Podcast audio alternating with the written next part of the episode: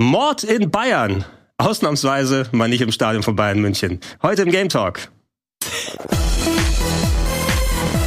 Okay, Gregor, den habe ich nicht erwartet. Den ich auch nicht. nicht erwartet. Okay, es ist, ich denke mal fünf Sekunden vor dem Cold Open dran. Äh, schönen guten Tag, dass ihr was? mal wieder beim Game Talk dabei seid, werte Zuschauer. Berti, schön, dass du auch äh, am Start bist. Ja, wir sind heute nur sein. zu zweit, aber das äh, ist, glaube ich, auch halb so wild in der Hinsicht, weil wir haben A, viel, über das wir quatschen können und sogar Games, die wir gemeinsam durchgespielt haben. Ja, also nicht wir, also ich, ich würde natürlich auch gerne mit dir gemeinsam dann vom Fernseher sitzen und die spielen, aber wir haben parallel das gleiche Spiel gezockt gezockt. Ja, äh, ich bin ähm, sehr gespannt. Ich freue mich auch, äh, wenn wir dann über Pentiment sprechen werden. Ja, das werden wir gleich machen. Ist ja auch, glaube ich, gerade wenn ihr es dann direkt ähm, zur Ausstrahlung zeigt, äh, schaut, wo wir es gerade aufnehmen, äh, direkt der Launchtag des Spiels gerade frisch rausgekommen ähm, für den Xbox Game Pass, ansonsten für 20 Euro, ich glaube auch auf Steam, kannst du auf dem Steam Deck zocken, je nachdem.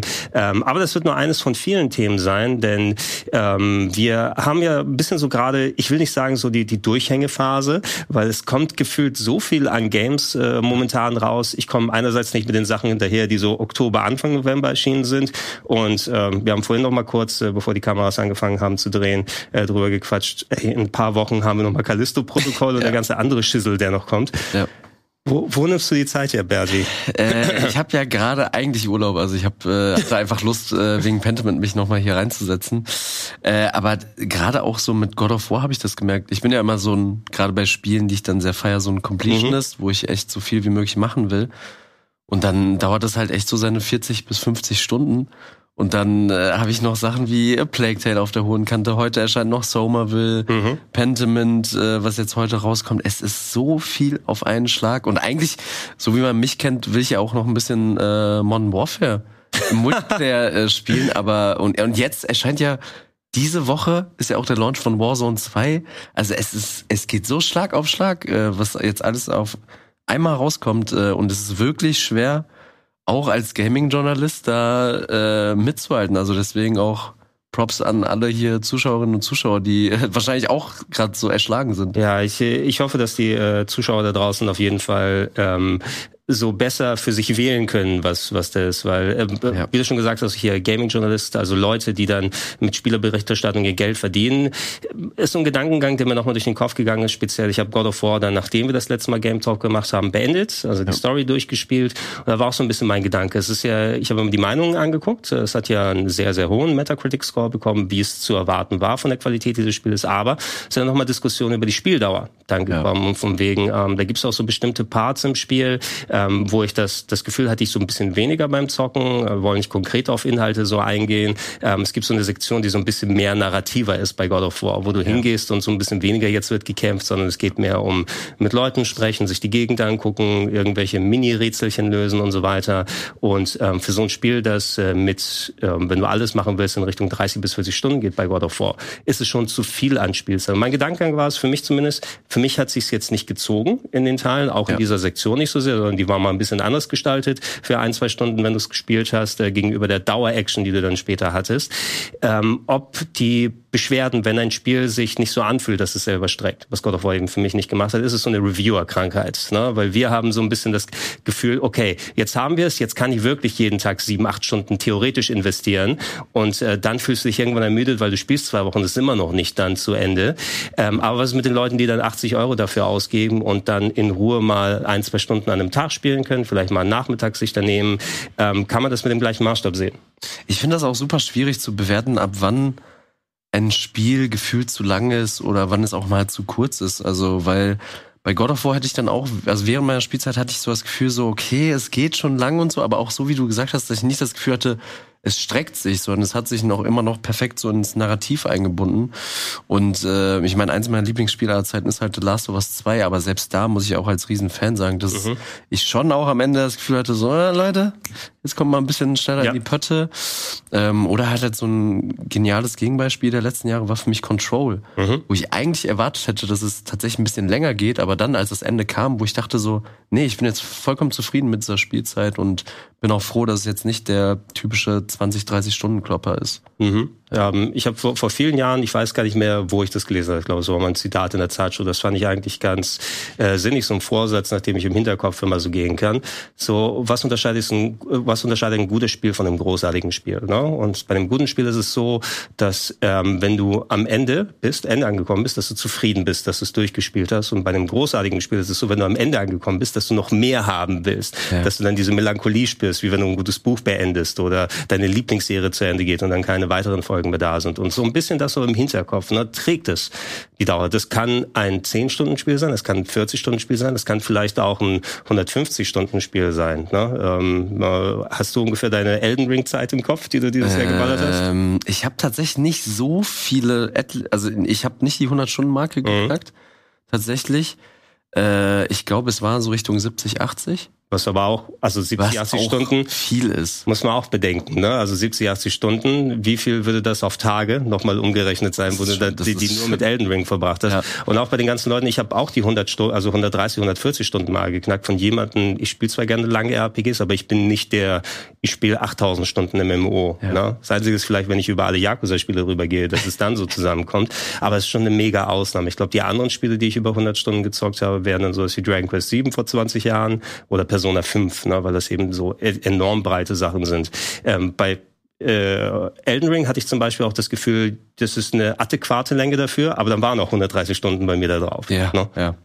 Äh, Gregor, hast du denn noch so abschließende Gedanken jetzt zu Ragnarök? Ja, wir, wir wollen nicht zu viel machen. Wir, wir haben ja. äh, beim letzten Mal schon sehr ausführlich drüber gesprochen. Ähm, gegen Ende hin, Sarah hat es so ein bisschen angedeutet von da aus, auf einmal puff war's vorbei. Ja. Na? So von wegen, ja, es ist schon spektakulär, wie das natürlich, wie das Spiel sich anlässt und in welche Richtung es geht. Und ähm, es macht ja recht viel Versprechungen durch die Storyline. Es geht auch voll actionmäßig ab. Ähm, ich hätte dann auch ein bisschen einfach so wie das Spiel aufgebaut äh, gewesen ist, nochmal ein bisschen mehr Bam am Ende mhm. erwartet. Na, das soll sich jetzt nicht negativ aufs Spiel dann so äußern, weil es eher dann so, ähm, hatte man noch dann Kämpfe und Story und Wendungen und alles drum und dran gehabt und, und eine Kulmination, wo da auch sehr, sehr viel passiert. Aber so äh, am, am Ende dachte ich so ein bisschen, oh, ich hätte gedacht, da kommt jetzt noch was. Na?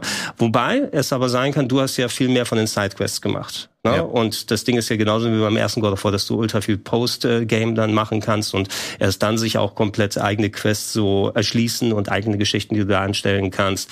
Also ich habe noch nicht die Post-Post-Credit-Scene gesehen. Mhm. Ähm, da hatten wir ja auch beim ersten Teil, also beim 2018er God of War ja auch so einen direkten Cliffhanger, der dann nochmal so, so einen schönen Appetit haben war für den Anfang von, von Ragnarok. Also habe ich das noch nicht gesehen.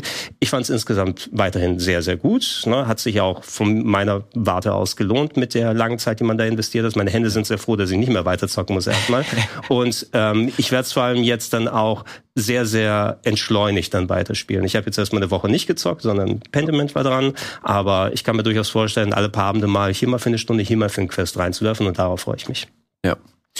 Ähm, ja, kann ich alles so, äh, auf jeden Fall so bestätigen. Ich dachte halt auch am Ende so, okay, irgendwie ein krasserer Fight oder irgendwie noch ein kleinerer Twist, aber Trotzdem würde ich dem Spiel das gar nicht so ankreiden, weil ich trotzdem mit dem Abschluss der Story rundum eigentlich echt zufrieden bin. Und ähm, ja, also äh, vielleicht können wir noch mal so ein Postmortem oder wir haben ja noch mal hier unser Nachspiel, Nachspiel. Wo, wo, wir mal konkret über die Story quatschen können. Ja.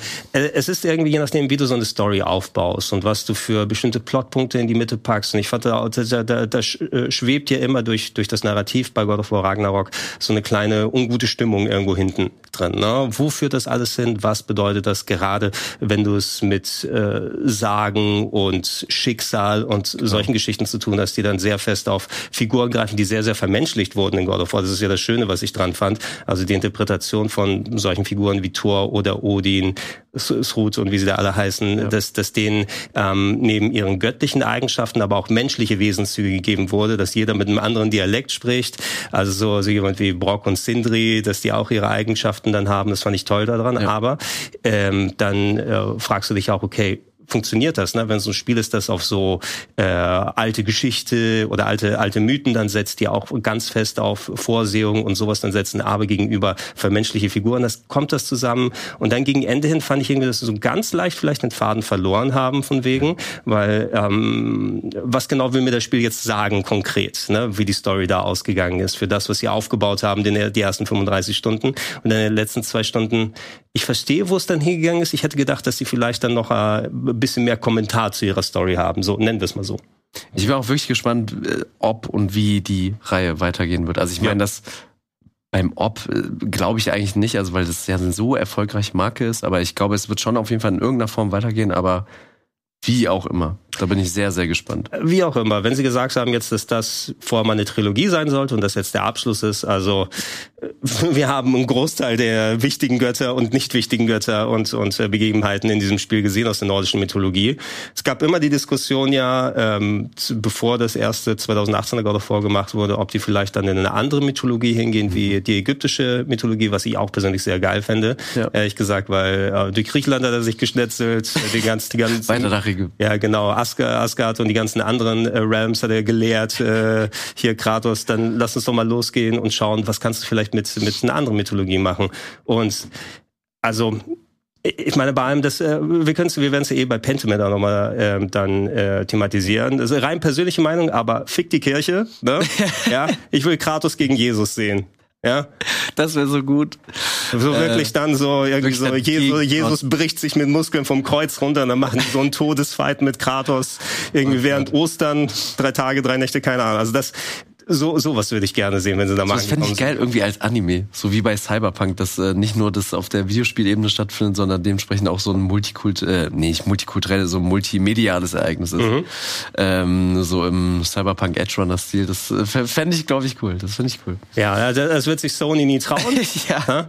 Da haben äh, immer noch äh, genug religiöse Leute hier die Penunzen, die dann ausgegeben werden.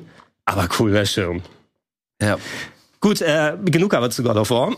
Lass uns mal über andere äh, wunderbare und schöne Sachen sprechen. Ähm, gestern ist das Review-Embargo gefallen zu Pentiment. Wir können noch mal ja. äh, Trailer und ich habe ein bisschen was so so ein bisschen noch mal von anderen Trailern noch mal ein bisschen was zusammengeschnitten, damit wir was sehen können, äh, rausgekommen, was äh, durchaus sehr hohe Wertungen bekommen hat, was mich persönlich gefreut hat, weil das ja. eher ein Spiel ist, wo man sagen muss, es ist schon recht speziell von der Darstellungsart und die Art des Games. Es ist ein 15 bis 20 Stunden langes, äh, ja, eine narrative Visual Novel ähm, man spielt Andreas Mahler, ein mhm. Künstler im 16. Jahrhundert, meine ich. Ich glaube, 16. Äh, ähm, in äh, Bayern, in Tassing, in einem kleinen Dorf in Bayern. Und ähm, dort passiert äh, ein Mord. Ja, und eigentlich bist du jetzt nicht äh, damit äh, behaftet, ähm, hier irgendwie Ermittlungen und so weiter einzustellen, aber du wirst quasi mit reingezogen in ähm, nicht nur die Aufklärung dieses Mordes, ähm, was du machst, indem du herumläufst, mit Leuten redest, Beweise sammelst und so weiter, sondern ähm, auch allgemein die, dieses Dorf kennenlernen und die Kultur ja. und, und sich da angucken. Und ich persönlich bin Visual Novel Fan, gerade Murder Mystery Visual Novels, die prädominant in den letzten Jahren aus dem japanischen Bereich gekommen sind, äh, alle mal mit mehr oder äh, weniger an, unterschiedlichen Gameplay-Arten, die reingeworfen werden. Ähm, hier ist es mehr so rumlaufen, mit Leuten reden, kleine Minigames machen, aber sehr, sehr sparsam. Anderswo hast du bei Phoenix Wright dann die Gerichtsverhandlungen oder I the Somnium Files, was wir dieses Jahr hatten, mit äh, Virtual Reality in Träume eintauchen ja. und solche Sachen machen. Und da ich ein großer Fan von dem Genre bin, habe ich mich sehr darauf gefreut. Ähm, ich war überrascht darüber, wie äh, umfangreich dieses Spiel gewesen ist. Ja. Also ich hätte es mir ein bisschen knackiger und knapper vorgestellt, aber ich habe jetzt die letzten Wochen immer wieder mal viele, viele Stunden dran gesessen, ist gestern Nacht beendet und äh, ich fand es ziemlich cool. Ja, ähm, ich muss auch sagen, dass ich ersten Moment gebraucht habe mit dem Spiel, also so meine guten ein bis zwei Stunden, um damit warm zu werden. Mhm. Weil man muss auch sagen, ich glaube, Gregor, du und ich sind schon Fans vom Artstyle, würde ich sagen. Ja, ja. Ähm, aber ich meine, man sieht's ja die ganze Zeit hier. Es ist schon sehr eigen und ich habe auch gestern äh, Abend noch einen Tweet abgesetzt, wo da auch äh, viele sagen, dass die auch vorsichtig sind. Auch hier so der liebe Kollege Felix Rick, wo ich eigentlich mhm. gedacht hätte, dass er bestimmt Bock hätte auf das Game, wo er aber auch gesagt hat, so, ich weiß nicht, ob der Artstyle äh, für mich ist. Also es ist sehr eigen, es ist sehr treu, finde ich, so dieser... Sehr konsequent, würde ich sagen. Ja, ne? sehr konsequent. Aber ich würde sagen, sehr konsequent dabei trotzdem sehr selbstbewusst. Mhm. So, ich habe nicht einmal das Spiel gespielt und äh, also in dieser ganzen 15 Stunden die ich dann verbracht hatte, dass ich das Gefühl hatte, so, okay, da war sich Josh Sawyer und das ganze Team irgendwo mal unsicher, so wie man das äh, macht. Und ich bin auch sehr gespannt, ob es so ein Making-of oder so dazu geben wird, also wie das dann mit Historikern gemacht mhm. wurde. Da, da wäre ich auch tatsächlich wirklich drauf gespannt. Also ich bin kein Experte, was das deutsche Mittelalter angeht. Ich auch nicht. Ne? Überhaupt ähm, nicht. Aber anscheinend, äh, Josh Scheuer hieß er, ne? Ich wollte Tom Josh. Sawyer sagen, das ist ja. aber der andere aus dem Buch. Da ist aber ähm, ein, ein bekanntes Gesicht aus äh, von Obsidian Entertainment, die ja, ja, vor einiger Zeit quasi zu Microsoft übergegangen sind. Oder Microsoft hat das Studio aufgekauft und Obsidian ist eben eins der so großen Third-Party-Rollenspielstudios gewesen, haben Fallout New Vegas gemacht, ähm, haben das zweite KOTOR gemacht vor vielen Jahren, zuletzt nochmal mit Uh, The Outer World, nicht Worlds, World war es, ne? World, genau. Outer The Outer Worlds. Wilds war das andere, okay. Stimmt, The Outer ja. Worlds ähm, gemacht und und äh, die haben absolute Ahnung, was so Rollenspiele angeht und ähm, es gibt tatsächlich auch Rollenspielelemente hier drin, können wir auch ja. nochmal nachher drauf eingehen.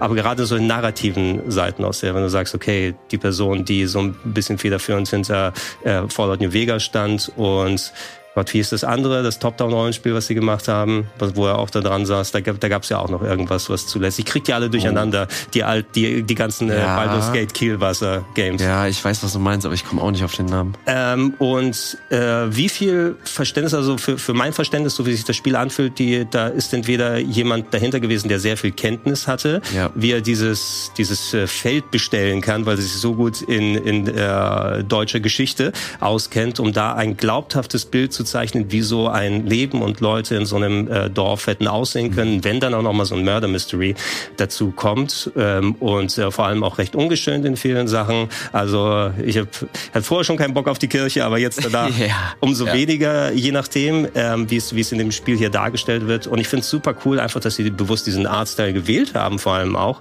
einfach, weil du ähm, ja eigentlich in einem in einem Buch mit Zeichnungen aus dem Mittelalter spielst. Ja. Ja, und ich also einmal der Arzt, der hat mich halt angezogen, aber ich muss auch tatsächlich sagen, dass mich letzten Endes auch wirklich einfach die Story und so weird es sich anhört, das Gameplay an sich irgendwie so angezogen hat, weil es ist zwar in dem Sinne so ein Point-Click-Adventure, aber in so einer ja, quasi Open World. Also man ist mhm. wirklich die ganze Zeit in Tassing und halt in der Abtei, also in der Kirche. Ich war erstaunt, ähm, wie, wie groß die Locations sind, die du, durch, ja. die du durchlaufen kannst. Also Dorf, die, die Abtei hast du genannt, plus weitere Sachen, die man durchgehen kann. Das hast du ja nicht häufig bei solchen Point-and-Clicks, die in einer kleinen Location nur spielen. Ja. Ähm, und halt das Spiel ist, also jetzt ohne zu spoilern, es sind drei Akten aufgeteilt, die dann alle auf zeitlich verschiedenen Ebenen stattfinden. Und das hat mich dann, also irgendwann, ich weiß nicht, wie es bei dir war, Gregor, ich habe mich wirklich gefühlt, als wäre ich unverbunden ein Teil dieser Stadt. Also mhm. ich war komplett in Tassing quasi drin. Man kommt halt mit Andreas Mahler halt rein und der ist ja auch relativ neu und hat ein bisschen so eine Lebenskrise quasi, dass er sich fragt, so okay, ich bin halt Maler äh, und arbeite halt im sogenannten Skriptorium für die Kirche, dass er dir in dem Sinne sehr aufwendig äh, halt Bücher abzeichnet, kopiert oder halt eigenständig neu interpretiert. Genau, ja. Ähm, und er fragt sich die ganze Zeit so, ja, was mache ich hier eigentlich? Und dann kommt halt dieser erste Mordfall. Und so typisch, so wie es dann wahrscheinlich auch für so ein kleines bayerisches Dorf ist, ist halt irgendwie alles miteinander verwoben. So die Frage ist, wer ist der Strippenzieher?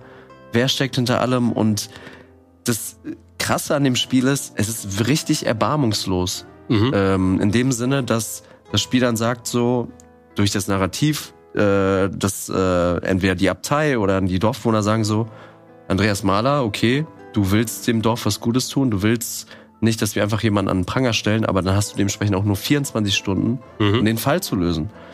Und man hat mehrere Spuren. Das heißt, man, es wird dann gesagt, so, oh, du könntest mit der alten Witwe da reden, so, die war ein bisschen komisch drauf, die hatte einen Groll gegen den Typen. Oh, du könntest mit dem, äh, ich weiß, Steinmetz oder so reden. Mhm. Und dann bist du wirklich ich musste dann Entscheidungen treffen, die mir richtig wehgetan haben, wo ich auch noch wusste, so, Leute, wie soll ich das in 24 Stunden lösen? Und mhm. ich glaube, das geht. Deswegen bin ich auch sehr gespannt auf deine so Eindrücke, Gregor. Ähm, aber ich habe richtig gehadert, so weil ich auch wusste, ich werde diesem Fall nicht gerecht, aber gleichzeitig mhm. wären, wenn man jetzt aufgeben würde an der Stelle von Andreas Mahler, wäre das viel schlimmer. Und das hat mich richtig in diese Welt reingezogen, dass ich auch passend zu dieser Zeit so unbarmherzig ist. Ja, Du bist, du bist, glaube ich, als Andreas Mahler deiner Situation, du bist ja kein Ermittler. Und vor allem, du bist auch in einer Location, wo so viel dann da passiert. Also viele Leute haben ihr privates Leben, haben ihre eigenen Geheimnisse ähm, und die nicht unbedingt auf den äh, Fall oder auf den Mordfall dann ähm, zurückreflektieren. Aber nichtsdestotrotz hast du eben diese limitierte Zeit im Spiel. Kurz mal erwähnt, viele Leute, es gibt keine Uhr, die stetig mitläuft, aber ähm, bestimmte Abschnitte sind in verschiedene Tageszeiten eingeteilt. Ja. Und es gibt manche Sachen, wo du läufst frei herum, aber ähm, du willst noch mal mit jemandem konkreter sprechen, aber das geht nur, wenn du ihm bei irgendeiner Arbeit hilfst. Und dann vergeht vom Vormittag auf Nachmittag, also bestimmte Ereignisse sind dann, sind dann zeitlich gebunden dann dran.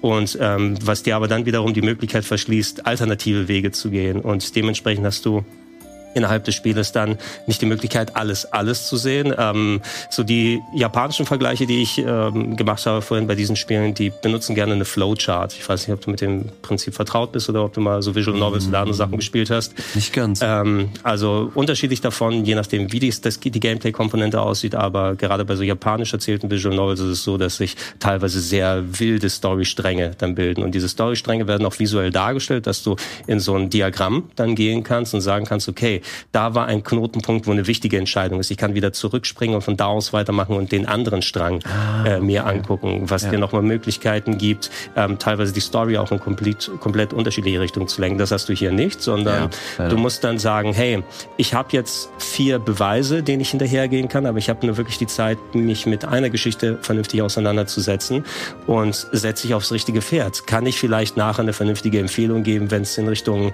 Verhandlung oder Schuldspruch oder sowas hingeht, weil natürlich meine Erfahrungen als Ermittler könnten einen Einfluss darauf haben, wie dementsprechend das ausgeht. Was ist aber, wenn ich die Indizienbeweise falsch interpretiere und die falsche Person irgendwie an den Pranger schicke? Und ähm, das kann etwas sein. Ich habe mich ein bisschen durch die Reviews mal durch, durchgeschaut gestern.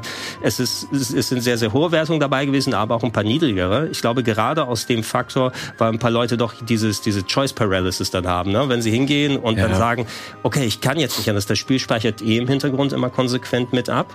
Bedeutet also, du kannst nicht wieder zurückgehen und einen letzten Save laden. Du kannst nicht manuell saven, sondern du bist immer sofort da drin was ich für mich persönlich gelernt habe, ist etwas, das ist mir auch so ein bisschen zuwider. Ich würde gerne dann sehen, oh, habe ich jetzt eine falsche Entscheidung gemacht? Bin ich in der Sackgasse? Sackgassen gibt's ja nicht. Ne? Das muss man sich dann auch einmal klar machen. Allerdings so dieses, spätestens seit ähm, ähm, Heavy Rain und solchen Geschichten. Roll with the punches, ne? auf gut Neudeutsch gesagt. Wenn irgendwas passiert, ähm, dann war das jetzt eben so und ich gucke mal, wie ich dann da weitermache, weil sonst wirst du deines Lebens nicht froh, gerade bei solchen Geschichten. Und ja. ähm, ich war irgendwann über den Hubbel weg, wo ich gesagt habe, ah shit, jetzt habe ich das verpasst, ich hätte das jetzt gerne gesehen ähm, und ich kann nicht neu laden, ne? vielleicht würde ich es auch liegen lassen oder so. Nein, ne? also es hat sich schon gelohnt, damit zu gehen und es ist ähnlich, da kann ich vielleicht auch den Vergleich zu äh, The Outer Worlds oder sowas nochmal ziehen.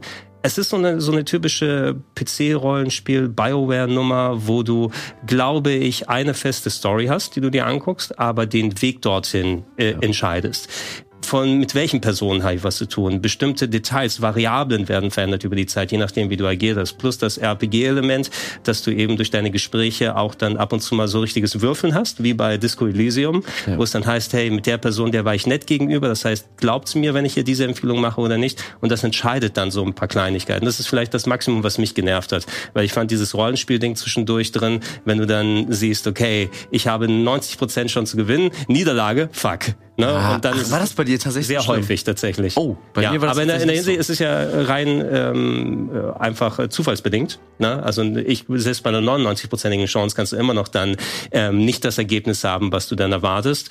Nur wenn das so zwischendurch da drin war, hatte ich so ein bisschen das Gefühl, okay, jetzt bin ich hier drin, ich habe eigentlich narrativ irgendwo anders drauf hingearbeitet und jetzt macht sie das oder das hier. Das ist das, was mir so ein bisschen entgegengegangen ist. Aber ansonsten, ähm, ich gehe gerne darum, ich rede gerne mit den Leuten da. Äh, hätte gerne von mir aus ein bisschen so von der Steuerung her aus. Ne? Ähm, es dauert ein bisschen, bis dein Charakter anfängt zu laufen. Ich habe auch manchmal nicht richtig die Interaktionspunkte getroffen, weil manchmal musst du ja. da drunter stehen, manchmal zur Seite. Bin durch eine Tür gegangen, wo ich eigentlich mir nur eine Sache angucken musste. Und ähm, auch dieses schöne, eigentlich schöne Ding, dass du jede Dialogbox, die wird ja quasi reingeschrieben oder je nachdem, wenn du jemanden wie Andreas hast, der eigentlich jemand ist, der so künstlerisch schreibt, dann wird das in einem speziellen Font ja. immer reingeschrieben und ich bin ein sehr schneller Leser bei solchen Sachen. Ich dachte, jetzt komm mal hin, ne, bevor das dann fertig ist oder wenn jemand Buchdruck macht, werden auf einmal so die Buchstaben umgedreht super cool gemacht, aber es, es äh, könnte auch schon alles fixer und knackiger gehen. Äh, kann man aber einstellen, weil mir ging's Habe ich eingestellt. Und dann habe ich es auf die höchste ja. äh, Schnelligkeit eingestellt. Da, da, da müssen wir im Nachhinein mal sprechen, weil ich glaube, dieses, also es gibt zum Glück so Accessibility-Optionen, dass ja. du einerseits die Schrift ein bisschen lesbarer machst, das ist auf jeden Fall wichtig, habe ich dann auch gemacht, weil ansonsten hast du sehr ich teilweise ja. Schnörkelschrift da und hast ein bisschen Schwierigkeiten zu erkennen, weil jeder natürlich anders da schreibt, wie er spricht. Ähm, die haben sich aber auch Gedanken gemacht, jeden Font vernünftig auf die Zeit und die Kultur Temperatur und so weiter da einzustellen.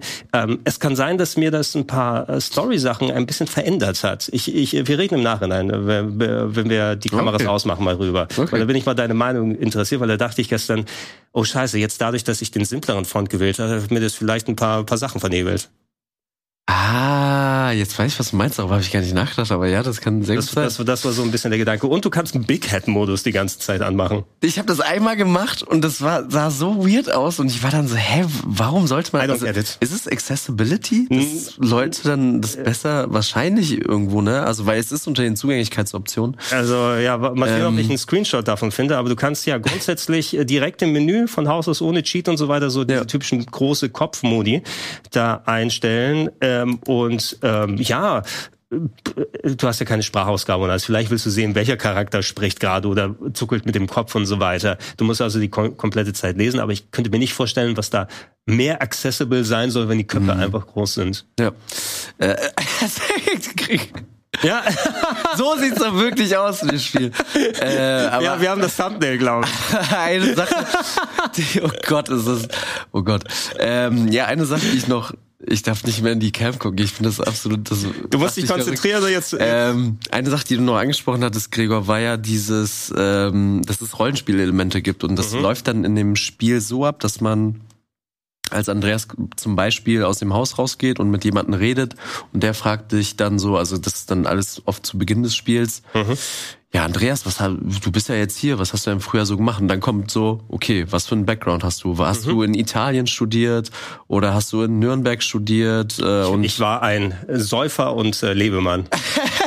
Aber auch ich aus bin, Italien. Ich bin, ja, ich bin auf, auch auf Italienisch gegangen und äh, bin da aber auf einen sehr gebildeten Weg gegangen. Auch mhm. weil ich dann schon sehr eigennützig gedacht habe, so, dass man dann auswählen kann, okay, ist er des Lateinischen mächtig?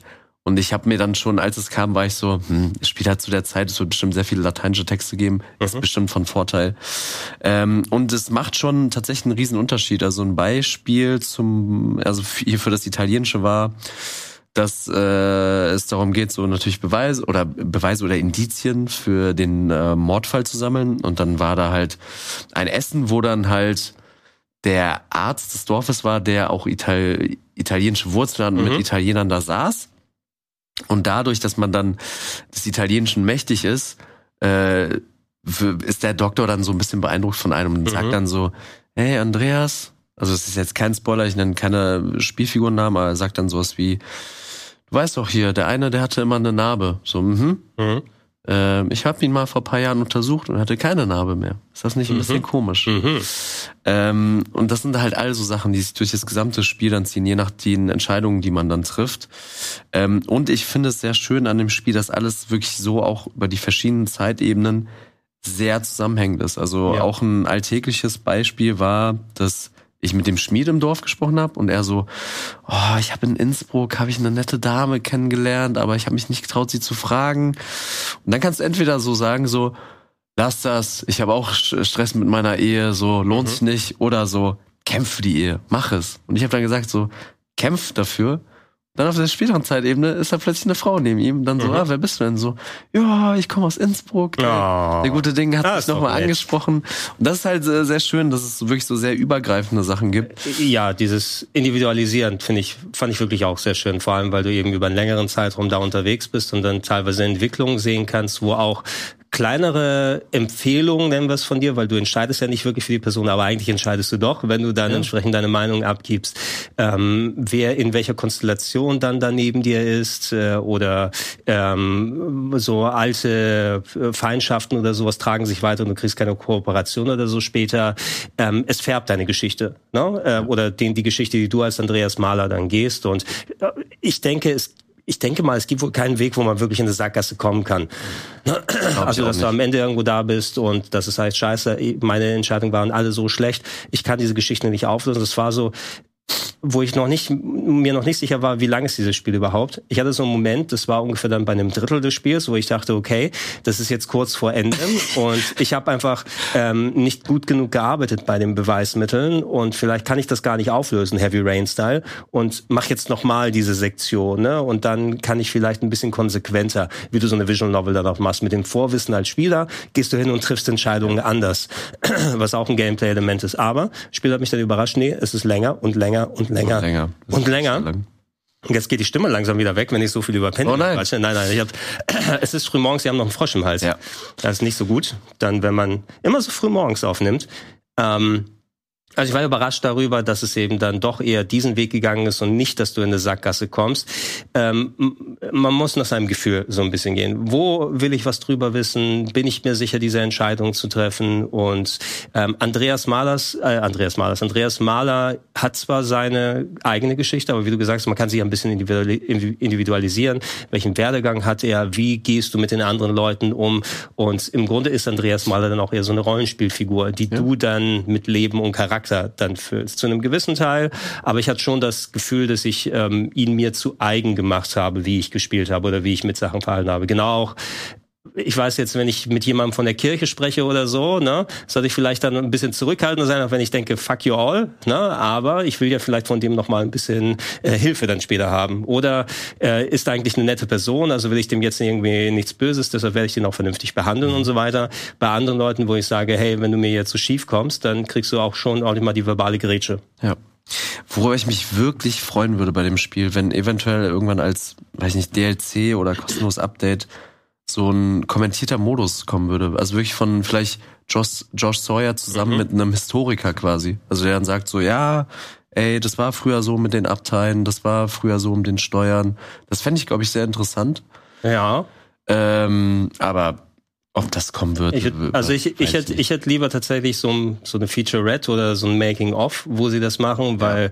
wenn ich eins kritisieren würde in der Richtung und ich bin eben jemand, der auch gerne entschleunigte Spiele zockt, es ist schon recht also man, man muss sagen, langatmig auf ja. eine gewisse Art. Ne? Ja. Ähm, wenn man schon hört, also 15 bis 20 Stunden was die meisten Leute gebracht haben, in einer Location, äh, zwar mit vielen Sachen, die da passieren. Man muss dann gucken, ist man auch je nachdem, wie die Story dann zu Ende geht, dann zufrieden damit, dass du die ganze Zeit investiert hast und immer permanent, okay, ich habe jetzt gepennt, in der Theorie könnte ich jetzt das komplette Dorf nochmal ablaufen und gucken, wo mal ein äh, interessanteres Gespräch ist oder eine andere Cutscene. Nicht jeder hat immer was zu sagen, aber es war oft ein sehr viel Abarbeiten. Ne? Ja. Und mehr dann, ich war interessiert, okay, ich bin hier in der Story, ich möchte das jetzt wissen, ich gehe also zu dieser Person, aber in der Theorie könntest du auch komplett irgendwo in den Wald gehen und da steht einer und auf einmal kommt eine wichtige Story-Sequenz, die du sonst verpasst hättest.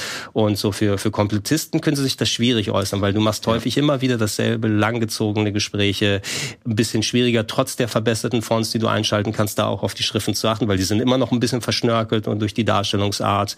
Ähm, plus, da wollen wir nicht, glaube ich, nicht zu groß darauf eingehen in Sachen Spoiler-Hintergründen. Es gibt noch so eine kleine andere Ebene da drin, die äh, nicht in der realen Welt stattfindet, was es auch ja. noch mal ähm, ja diesen Gemäldecharakter noch mal ein bisschen verdeutlicht. Fand ich auch sehr cool, wie das zusammengebaut war. Aber rein storytechnisch, also für, für mich ist es für die Art für Spiele, die ich zocke, mindestens ein Top 5 Titel dieses Jahr. Ja, ja und äh, momentan, ich muss es alles auch noch weiter sacken lassen, aber ich glaube, ich pack's über God of War bei mir.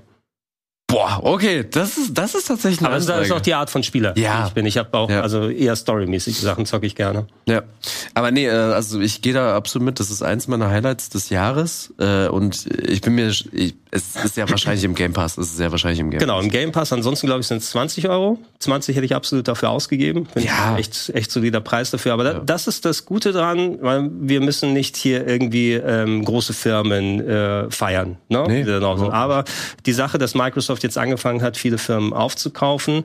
Ähm, was sie hätten machen können, wäre sie quasi in den Frondienst packen, wie es äh, EA oder andere große Konglomerate dann machen. Okay, oder Activision machen sie auch übrigens gerne. Ach, das kleine Studio hier, ihr habt so hier äh, Tony Hawks 1 und 2 gemacht und ihr habt schöne Jump'n'Runs gemacht. Kommt hier und ihr macht jetzt den Multiplayer bei, bei äh, Warzone oder irgendwie so, so Geschichten. Ja. Ähm, hier aber Microsoft haben Obsidian aufgekauft, denen nicht nur die Gelegenheit gebeten, jetzt an großen RPGs weiterzuarbeiten, also was ihre Stärke Stärke ist, aber auch gesagt, hey, wir finanzieren ein kleines Projekt, wo vielleicht ein Teil der Belegschaft da in so, so ein Herzensding ähm, äh, reinarbeitet, was vielleicht nicht der absolute AAA-Titel ist, aber die haben die Gelegenheit bekommen, das bei Obsidian zu machen. Und Obsidian ist traditionell ein Softwarehaus gewesen, was immer notorisch unter Geldmangel gelitten hat. Die ja. haben einfach super viele Auftragsarbeiten gemacht und wenn mal was nicht geklappt hat, äh, war auch hier oh, schwierig, wie es mit der Existenz dann weitergeht.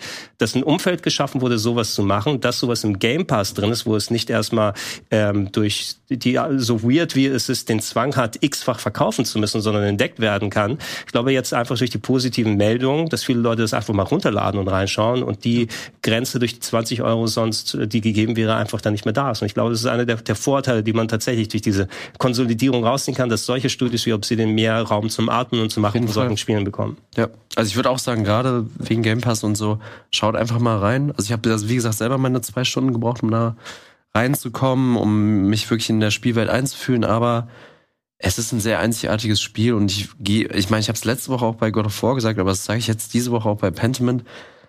Das sind Spiele, die erscheinen nicht jedes Jahr. Die erscheinen nur alle paar Jahre, alle wenige Jahre und sind auch sehr eigen.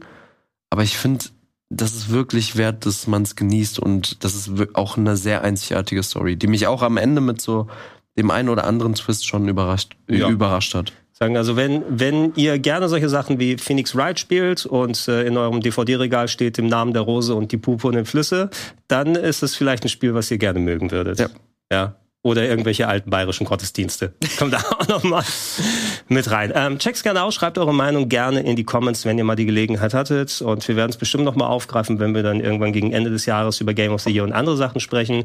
Wir werden heute über diese Game Awards übrigens nachher nochmal ein bisschen oh, quatschen, ja. haben aber noch ein bisschen was an Games. Äh, Berti, ich weiß, dass du sehr, sehr großer Sonic the Hedgehog-Fan bist.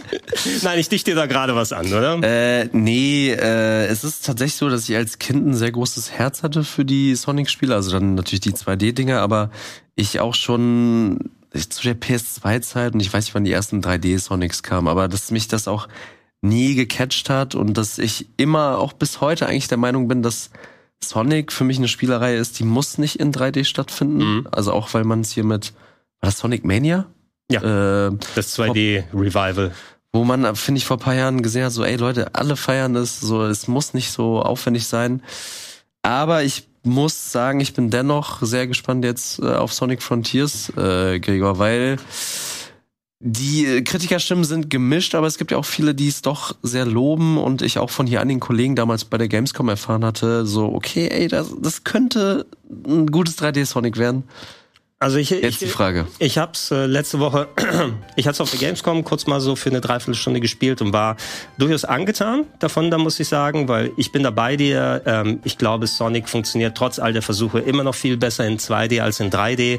Einfach wie du das Leveldesign machen kannst und die Leute beim Sonic-Team oder andere Teams, die sich dran versucht haben, haben nur in seltenen Fällen eine vernünftige Formel gefunden, die Geschwindigkeit von Sonic mit vernünftigem Gameplay ähm, zusammenzuführen, ähm, dass es nicht nur auf Grafik, Spektakel und Geschwindigkeit dann hingehen.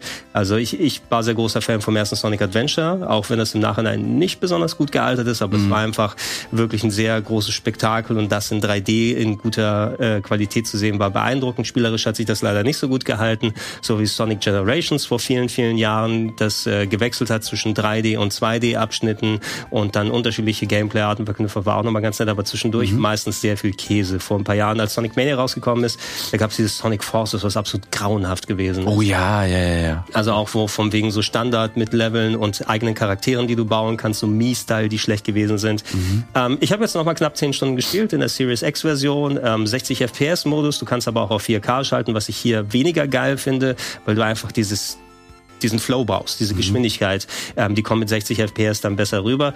Es ist äh, ein Open-World-Game, das wir daraus gemacht haben. Ähm, es gab sau viele Vergleiche mit anderen Spielen. Man hat Breath of the Wild für den visuellen Stil dann sehr viel gehört. Ich würde sagen, dass da auch eine kleine Spur Nier Automata so drin ist, was das Weltendesign Ach, okay. angeht. Einfach mit so den ganzen Ruinen, wo du unterwegs bist. Wobei, das ist jetzt die erste Insel, wo man unterwegs ist. Ich bin mittlerweile schon in der zweiten Welt da angekommen, die so eine größte, riesig große Wüstenlocation mhm. ist, mit verschiedenen Arten und ähm, mir hat es beim Spielen mehr Spaß gemacht als beim Zuschauen vorher, weil einfach dann merke ich, okay, was haben die mit dieser Open World geplant? Wenn du da durchläufst, es sieht aus wie eine teilweise ein bisschen karge Welt mit so ein paar Bauten im Hintergrund und dann sind irgendwelche Schienen, die einfach ähm, so da sind und Ringe, durch die man durchgehen kann. Äh, wenn man spielt, merkt man, die sind so ein bisschen platziert, dass sie da in deinen Flow mit da reinspringen. Ne? Du, du gehst da hin und dann äh, läufst du geradeaus, oh, ich kann auf diese Schiene draufspringen, die bringt mich zu einem Bumper, der mich dann kreuz und quer in eine, in eine andere Ecke packt und auf einmal, oh, jetzt bin ich auf einmal da, was ich von ganz unten gesehen habe und kann dann sowohl die hohe Geschwindigkeit mit der Exploration, aber auch diesen, diesen Flow aufrechterhalten. Und ähm, Breath of the Wild ist kein schlechtes Beispiel in der Hinsicht, weil ich glaube, gerade Breath of the mhm. Wild, bisschen was das Weltendesign angeht, ist da auf jeden Fall reingeflossen. Und äh, ich finde, man muss auch sagen, ein ganz, ganz großes Stück Super Mario Odyssey, weil ich denke, das okay. sind die beiden Spiele, die sich die Sonic-Macher am ehesten angeguckt haben. Ähm, so von wegen dieses Mario Odyssey ist ja auch so ein bisschen Sandbox. Ne? Ja. Also du, du bist dann in größeren Locations unterwegs und hast diese Mini-Aufgaben, wo du die kleinen Monde da finden kannst. Und das fand ich super bei Mario Odyssey. Ne? Du hast immer so dieses äh, einerseits den Erkundungsfaktor mit drin, aber auch dieses punktuelle, ich kann für zehn Minuten in der Bahn meine Switch anmachen mhm. und kurz mal diese eine kleine Sache erledigen. Und hier ist es so ähnlich. Du hast überall so Mini-Aufgaben. Du gehst dann hin, da hast du so ein, so ein Flock im, äh, im Boden und da steht es, hey, hier ist so ein Mini-Rätsel, was du lösen kannst. Und vielleicht ist es so ein kleines Memory-Spiel, was du machen musst äh, oder du musst ein paar Gegner besiegen oder du hast irgendwie so Zielübungen, da erscheint mhm. irgendwie so ein Ball und du musst den durch Anspringen durch ein Loch buxieren. Also du weißt es nicht, was es vorher ist ne? und äh, ermittelst das und hast diese Mini-Aufgaben, die erledigt werden können. Und wenn du das machst, ähm, werden neue Teile der Map freigelegt. Guck mal, hier war ich bisher zum Beispiel noch nicht. Das ist wohl die dritte Location dann, wo man dann später unterwegs ist. Mhm. Ähm, sieht auch ein bisschen bergiger aus. Bin ich also mhm. gespannt, wenn es in der, in der Vertikalität mal hochgeht. Ähm, wie sie das jetzt hier so äh, designt haben, ähm, dass du diese Mini-Aufgaben erledigst und dann schaltet sich ein bisschen was von der Map frei. Und dazu gibt's Gegner, die überall verteilt sind, die du so ein bisschen mhm. Dark Souls-Style anvisierst und dann um sie drum herum läufst. Du hast sogar Block, den du machen kannst. Es ist nicht so träge und nicht so aufwendig wie bei Dark Souls. Nur ich habe so dieses der Gedanke ist mir reingefloppt, wenn ich die Gegner da bekämpft habe. Ja. Du hast teilweise riesige Gegner, also manche der Bosse, ey, ähm, also wenn du Attack on Titan magst, ne, sie haben so, manche der Bosse haben so das Gefühl, okay, Sonic macht jetzt Attack on Titan. Ach, what? Na, äh, mit äh, ganz äh, wilden Robotergestalten. Das ist hier noch gar nichts. Das ist einer der Standard-Bosse, die so in der Gegend rumfliegen, wo du hinten auf seinen Schweif drauf kannst und dann hinterherlaufen, um das zu lösen. Ähm, das Kämpfen war nicht, nicht so geil, muss ich sagen. Also ja, du hast schade. dann deine Kombos und die anderen Geschichten, aber kombiniert da ja alles auch immer mit hoher Geschwindigkeit passieren muss. Mhm.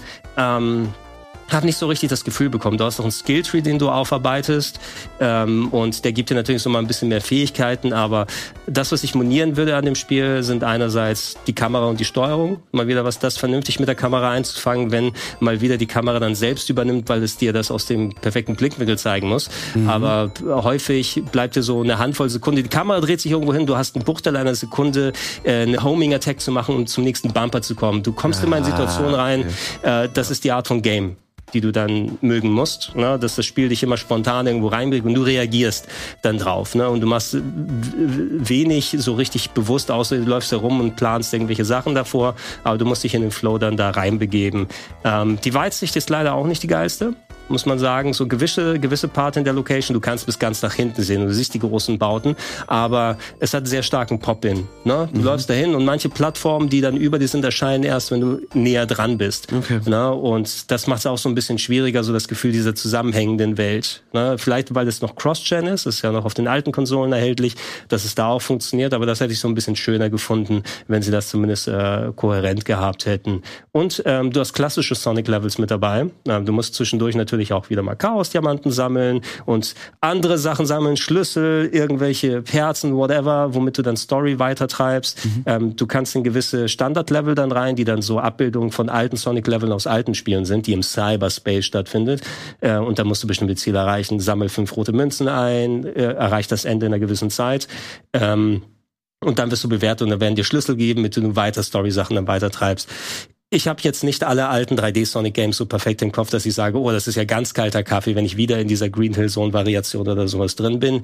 Äh, ist ein bisschen, aber trotzdem kann ich mir vorstellen, für Sonic Fans ein bisschen lame, dass sie da nicht mhm. einfach neue 3D Level gemacht haben, sondern gesagt haben, oh, wir trauen nicht ganz unserem Open World Konzept, lass uns nochmal Standard Level reinpacken. Aber da haben wir jetzt nicht die Kapazität und Zeit dafür. Nehmen wir alte Level aus alten Games und lass die jetzt da nochmal drin äh, reinpacken. Die Abwechslung finde ich nicht schlecht, dass du mal auch ein bisschen so ein Standard Sonic Erlebnis haben kannst, aber da hätten sie ganz gerne auch neue Level reinpacken können. Okay. Mir macht Spaß bisher. Es könnte aber auch noch ordentlich Feinschliff vertragen, aber ich finde, das Konzept ist eine gute Richtung, wo sie aufbauen können. Was ich mich gerade frage dabei, Gregor, ist auch, weil man jetzt in einem langen Trailer ja so viele Welten gesehen hat und du hast ja auch schon gesagt, dass du zehn Stunden hast und noch nicht alles gesehen hast. Trägt sich das auch so lange von dem Umfang oder also weil nur weil eine neue Welt kommt, ja, wenn du dann trotzdem da dieselben Sachen machst. Äh ich, ich merke so ein bisschen Ermüdungserscheinungen, meine ich. Also ich bin in der zweiten Welt angekommen. Okay. Also auch, ich habe das Gefühl, ich habe bei Weitem noch nicht alles gemacht. Dann Häkchen, die man abhaken kann und ähm, was sie auch aus Breath of the Wild zum Beispiel übernommen haben. Da gab es ja diesen roten Mond ähm, bei Breath of the Wild, ja. wo dann ähm, Gegner, die du gekillt hast, wieder respawnen. Haben sie genauso drin. Ne? Kommt ab und zu dann mal die dunkle Stunde ne? und dann sind auf einmal alle Gegner und Bosse wieder da, die du besiegt ah, hast. Okay. Ähm, du musst sie dann nicht nochmal besiegen, du wirst also nicht reingezwängt in das, aber ich fand es auch so ein bisschen, das musstet ihr ausgerechnet kopieren, mm. weil ansonsten die Welt zu leer wirkt oder so. Ähm, ich bin so an dem Punkt angekommen, mir macht Spaß, aber ich könnte jetzt nicht acht Stunden am Tag oder sowas dran sitzen, ja. weil irgendwann dann auch, jetzt bin ich mal erschöpft vom ganzen Hin und Her laufen und irgendwie, okay, ich habe jetzt diese Häkchen weggemacht, was muss ich jetzt? Nee, ich muss fünf Schlüssel einsammeln. Oh, muss ich jetzt in die alten Level noch mal rein und 80 Münzen sammeln, damit ich noch einen dieser Schlüssel bekomme? Also du wirst zur Repetition doch einigermaßen gezwungen und äh, dass Bosse auch recycelt werden. Von dem, den wir da im Trailer gesehen haben, da steht nicht nur einer dagegen, sondern drei, die sich auf genau die gleiche Art dann besiegen lassen. Ne? Und äh, wenn die respawnen, kannst du noch mal besiegen, so in der Form und äh, mehr Abwechslung wäre auf jeden Fall schön gewesen. Und ich weiß nicht, ob es vielleicht sogar ein bisschen kleiner hätte sein können von den Locations her. Okay. Ne? Ja. Ähm, was sie immerhin ganz cool machen, ist es, dass die bei der Größe der Locations sagen, du hast Schienen, die dann komplett so drumherum führen. Und du kannst sehr schnell von einem Part zum anderen hingehen. Mhm. Und das ist gut für den Flow und das Geschwindigkeitsgefühl, ja. dass du mal einen Affenzahn über die halbe Location dann drüber äh, jagen kannst. Ähm, und ja, da, da das wird dann die Zeit noch zeigen. Ich werde es noch weiterspielen. Aber ich war länger dran gefesselt, als ich gedacht hätte, weil bei anderen Sonic-Spielen in 3D hätte ich die wahrscheinlich liegen lassen nach einiger ja. Zeit. Sonic Mania habe ich sehr gern noch durchgespielt, aber das war einfach wirklich nicht meine Kragenweite. Ähm, sagen, für mich macht's mit unter am meisten Spaß seit Generations, seit vor, dass er vor vielen Jahren rausgekommen ist. Aber es ist bei weitem noch kein geiles, geiles Game of the Year äh, Kandidatspiel. Ja. Ja, aber ich, ich muss sagen, du hast mich ein bisschen hooked. Also ich weiß, weiß natürlich dann auch nicht, ob ich dann so 20, 30 Stunden da reinkloppen will, aber äh, das sieht schon irgendwie ganz cool aus. Und ich finde auch tatsächlich die Grafik, also jetzt auch wenn die Weitsicht nicht so überragend ist, dass die schon relativ gut aussieht jetzt hier so in den Trailern. Mal gucken. Na, also. ihr, ihr, könnt natürlich bei unseren ähm, hier, äh, wir haben die noch genannt, die äh, unsere Game Awards. Wir haben doch mal selber welche gemacht. Äh, die Golden die, Boys. Die Golden Boys, ne? Ja. Also das soll ja mindestens acht Golden Boys bekommen. ja, acht Golden Boys. Ja, wenn es dann soweit ist. Äh, ja, ey, probier's gerne aus. Gib gerne deine Meinung weiter, falls du mal die Gelegenheit hattest in den nächsten ja. Wochen und dann können wir mal ausführlicher drüber quatschen. Wir gehen in eine kleine Pause und wenn wir zurück sind, noch viel mehr Games und aktuelle Stories aus der Gaming-Welt. Und da sind wir wieder zurück. Es geht weiter mit dem Game Talk heute. Berti, du bist hauptsächlich gekommen, damit wir über Pentiment quatschen. Ja. Haben es natürlich sehr, sehr ausführlich gemacht. Ich will die Sendung nicht mit meinen Games hier zuballern. Bitte ähm, mach. Deshalb beim nächsten Game relativ kurz, weil ich auch nur kurz reinspielen konnte. Aber wir lassen mal kurz den äh, Trailer zu Tactics Ogre Reborn dann ablaufen. Da habe ich auch Bock drauf. Äh, auch weil ich von meinem Bruder weiß, dass er es damals sehr, sehr gefeiert hat, äh, Tactics Ogre. Mhm. Äh, und mir, glaube ich, auch damals so zeigen wollte, in, so im Sinne so Backseating-mäßig, dass ich das spielen wollte, aber das zu kompliziert für mich damals war mit, ich weiß nicht, als ich zehn war oder so. Ähm, und ich habe jetzt schon von vielen gehört, dass das wirklich ein sehr gutes, ist es ein Remake? Es ist ein Remaster, würde ich sagen. Remaster, okay. Ja. Ähm, also Tactics Ogre war ein Strategie-RPG, Mitte der 90er in Japan auf dem Super Famicom äh, rausgekommen, ist quasi das der inoffizielle, das inoffizielle Prequel zu Final Fantasy Tactics, was ja für viele als eines der besten rundenbasierten Strategie-Games der damaligen Ära gilt. Das ist das gleiche Team, was dahinter stand, die dann später von Square aufgekauft wurden, inklusive der Marke. Ähm, anstatt bei Final Fantasy Tactics äh, Polygongrafik zu haben, war der Unterschied, dass man dann noch gezeichnete Grafik hatte.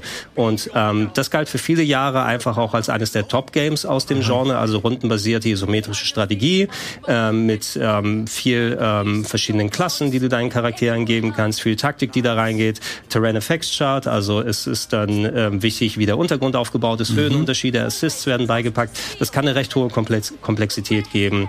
Ähm, ich kannte es damals auf der PlayStation 1, das wurde in die USA damals lokalisiert und ich hatte es mir importiert und sehr gerne gespielt, weil ich ja. auch eben ein Fan von Final Fantasy Tactics gewesen bin. Ähm, es ist aber eines der eher unbekannteren gewesen für lange Zeit, weil es einfach ähm, ja nicht die große Marke hatte, die dahinter stand, sondern eher diesen Fanruf, dass es ein richtig geiles Strategiegame ist und wer Tactics, Final Fantasy Tactics macht, sollte sich das dann äh, anschauen. Mhm. Ähm, 2010 müsste es gewesen sein, gab es ein PSP-Update. Ja, also da wurde das Spiel aufgewertet mit, ähm, es gab neue Arten von Textboxen, äh, größerer Bildausschnitt, mehr Optionen, mehr Features und so weiter. Es ist jetzt schon zwölf Jahre her. Ich habe sie das letzte Mal vor langer, langer Zeit gespielt, die PSP-Version. Deshalb kann ich nicht sagen, wie viel davon in das neue Update jetzt hier reingeflossen sind, weil Tactics Ogre Reborn, glaube ich, baut auf dieser PSP-Update-Fassung äh, auf, bringt aber wahrscheinlich noch ein paar andere Sachen nochmal mit rein. Ich kann, wie gesagt, den Unterschied nicht sagen. Aber im Grunde ist das Spiel, was lange Zeit jetzt auf der PSP oder auf uralt-Plattformen gefangen gewesen ist, jetzt auf ähm, allen modernen Plattformen mhm. erhältlich. Ich bin mir nicht ganz sicher, ob es auch auf Xbox ist. Ich weiß zumindest auf den anderen Plattformen Plattform, müssen wir nochmal checken. Ähm, aber ihr könnt das jetzt für die allen möglichen Plattformen spielen. Ähm, die Grafik wurde ein bisschen abgedatet in der Richtung, dass da so ein Glättungsfilter über die Pixelgrafik durchgemacht ja, wurde. Was ich so gut finde. Oh, ja, echt? Ich bin, ich bin kein Fan von solchen. Ah, also okay. wenn sie Elemente neu zeichnen, dann ja, dann hat es vielleicht ein bisschen was. Aber äh, diese Geschichten, wo du dann wie so bei uralt Emulatoren, wo du sagst, so, ich habe bei mir bei ZSL, ah, okay. jetzt eingestellt, jetzt gibt's keine Treppen mehr, sondern da ist einfach nur drüber geschmiert worden. Ich dachte, das wäre dann so im Style der Pixel Remaster. Ja, leider äh, nicht. Von Final Fantasy. Ah, okay. Wobei Pixel Remaster war auch so ein bisschen gemischt. Aber es, äh, also wenn sie jetzt neu gezeichnet hätten, ja. Aber mein Gefühl war, dass sie hier einfach drüber geschmiert mhm. haben. Ne? Und es sieht jetzt nicht schlecht aus, aber äh, ja, diese Pixelgrafik von damals, die hat sich ja auch nochmal dadurch verändert, dass sie auf dem Röhrenfernseher gespielt ist. Das sah ja dann nicht so kantig aus, wie wir es heute kennen, sondern durch die Unschärfe der klassischen Bildröhre waren da mehr Rundungen, wurden dann eher dir den, den Bildeindruck gegeben.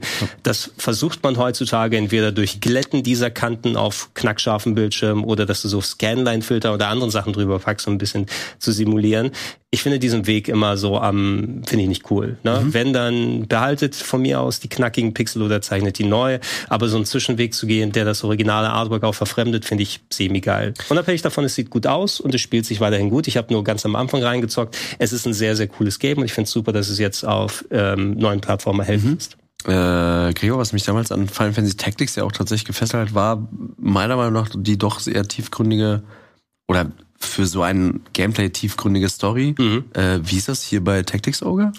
Also ich kann mich auch noch erinnern, dass ich die Story gemocht habe, dass es mhm. auch äh, bestimmte Punkte hat, also dass da wirklich tief in so Intrigen und Ver Verhältnisse untereinander, genau das. Ähm, wie das sich da entwickelt hat. Aber es ist schon so lange her, dass ich leider außer okay. einem ja. einem vagen Eindruck im Hinterkopf nicht konkrete Sachen dann darüber erzählen kann. Ich habe es auch nur einmal richtig gespielt und Tactics habe ich glaube ich sechs oder sieben Mal gespielt über die Jahre. Ja. Immer wieder, also Final Fantasy Tactics, da habe ich also viel besser das im Hinterkopf. Ähm, nichtsdestotrotz, es sind ja die gleichen Leute dahinter, die Final Fantasy Tactics Tactics, die Vagrant Story, die Final Fantasy XII und so weiter gemacht haben. Äh, Yasumi Matsuno, der Chefentwickler. Ähm, also wem das gefällt, glaube ich, der sollte auf jeden Fall Tactics Ogre mal eines Blickes würdigen. Ja. Es sieht trotz des Upgrades der Optik natürlich noch sehr, sehr oldschoolig aus. Ne? Also muss man damit einherkommen. Es ist immer noch dann ähm, es ist nicht polygonale Grafik, das heißt, du kannst das Spielfeld nicht frei drehen, wie du es mhm. bei Final Fantasy Tactics oder anderen Sachen gewohnt bist. Du, das Einzige, was du machen kannst, du kannst auf so eine Schachbrettansicht top-down umschalten. Was ich aber so semi-geil finde, weil dann siehst du die Höhenunterschiede gar nicht mhm. ne? und weißt nicht, wie die Maps da aufgebaut sind. Also wer diese Schachbrettübersicht braucht, ja, von mir aus. Äh, grundsätzlich aber, ich habe jetzt noch mal kurz reingeschaut in das Reborn-Update, fand mit Ausnahme der Grafik, dass sie eigentlich alles cool gemacht haben, wahrscheinlich sehr viel von der PSP-Version übernommen haben. Und hey, ich bin eh viel mehr bei rundenbasierter Strategie drin als ja. bei Echtzeit. Ähm, Finde sehr cool, dass Square gerade in der letzten Zeit, die haben ja so viel Kleinkram das rausgebracht. Diofield Chronicle war sehr cool, fand ich, was tatsächlich wirklich Echtzeitelemente drin hatte. Jetzt hat man Tactics Ogre nochmal wieder zurück und ähm, demnächst kommt noch Dragon Quest Treasures. Wir haben Crisis Core, was nochmal von denen rauskommt. Wir hatten ein neues Valkyrie äh, Profile, wir hatten Star Ocean gerade.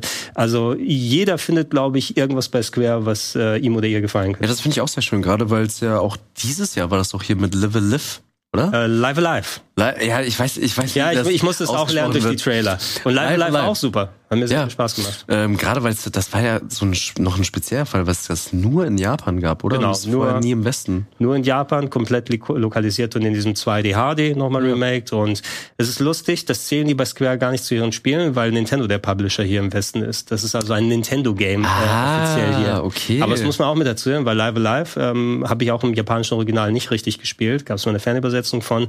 Ähm, hat mir aber viel Spaß gemacht und ich würde sagen, durch die Traditionalität vielleicht sogar einen Tacken mehr als Octopath damals, mhm. weil Octopath schon sehr speziell ist. Ja. Äh, ja, Square Enix bitte noch so ein Pixel Remaster von Final Fantasy Tactics und ich glaube, Gregor und ich sind dann sehr ja, zufrieden. Ey, du könntest echt wirklich viel mit Final Fantasy Tactics machen. Also das, ich muss, auch das nicht. muss eigentlich kommen. Ja. Mhm.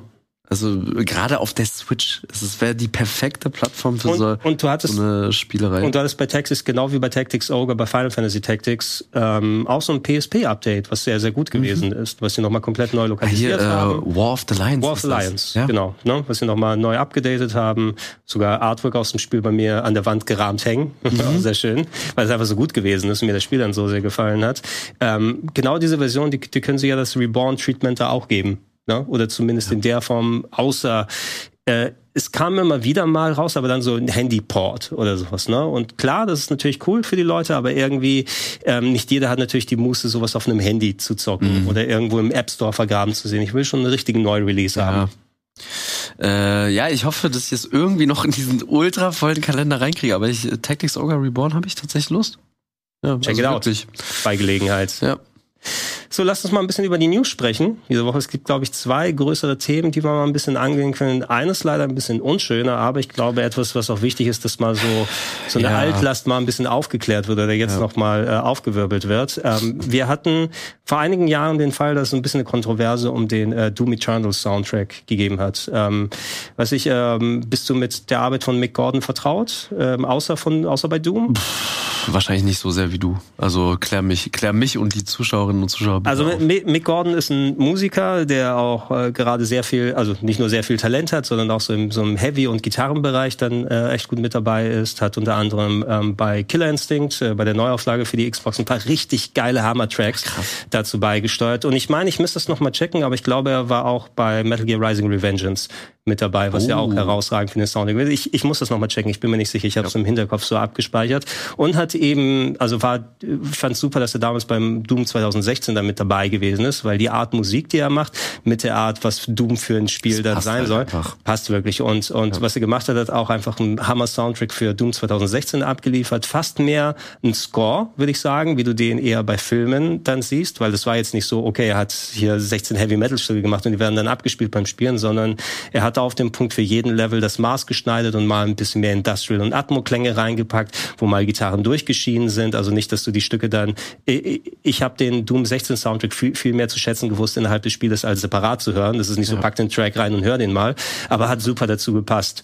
Und da war so, bei Doom Eternal hat er natürlich dann weiter den Soundtrack dann mitgemacht, aber da gab es so ein paar äh, komische Meldungen dann. Ne? Da gab es von, von äh, It-Software-Seite aus, hey, Mick Gordon hat irgendwie nicht abgeliefert ja. und er hat uns äh, zu wenig Sachen bereitgestellt. Ähm, da war auch so ein Special, irgendwie so eine Special Edition, wo eine Soundtrack-Disc mit dabei war, die auf einmal ähm, halbfertig abgemischte Songs drauf hatte. und und äh, der Tenor war damals, weil It da auch sehr prädominant war und ich glaube, dieser Marty Stratton, einer der Pro Producer, genau. äh, hat das auch federführend dann übernommen, dass es hieß, hey, Mick Gordon hat da nicht abgeliefert und es tut uns leid, dass wir euch da so halbgare Arbeit dann geben können und wir werden auch mit Mick Gordon nicht mehr wirklich dann viel was machen. Und ich fand es wirklich, also ich fand es enttäuschend damals, weil eben wirklich das der Tenor gewesen ist und ich Mick Gordon als Musiker sehr, sehr schätze. Und jetzt äh, ist ein bisschen mehr ja, was rausgekommen nach zwei Jahren. Jetzt hat er sich dazu geäußert. Ja.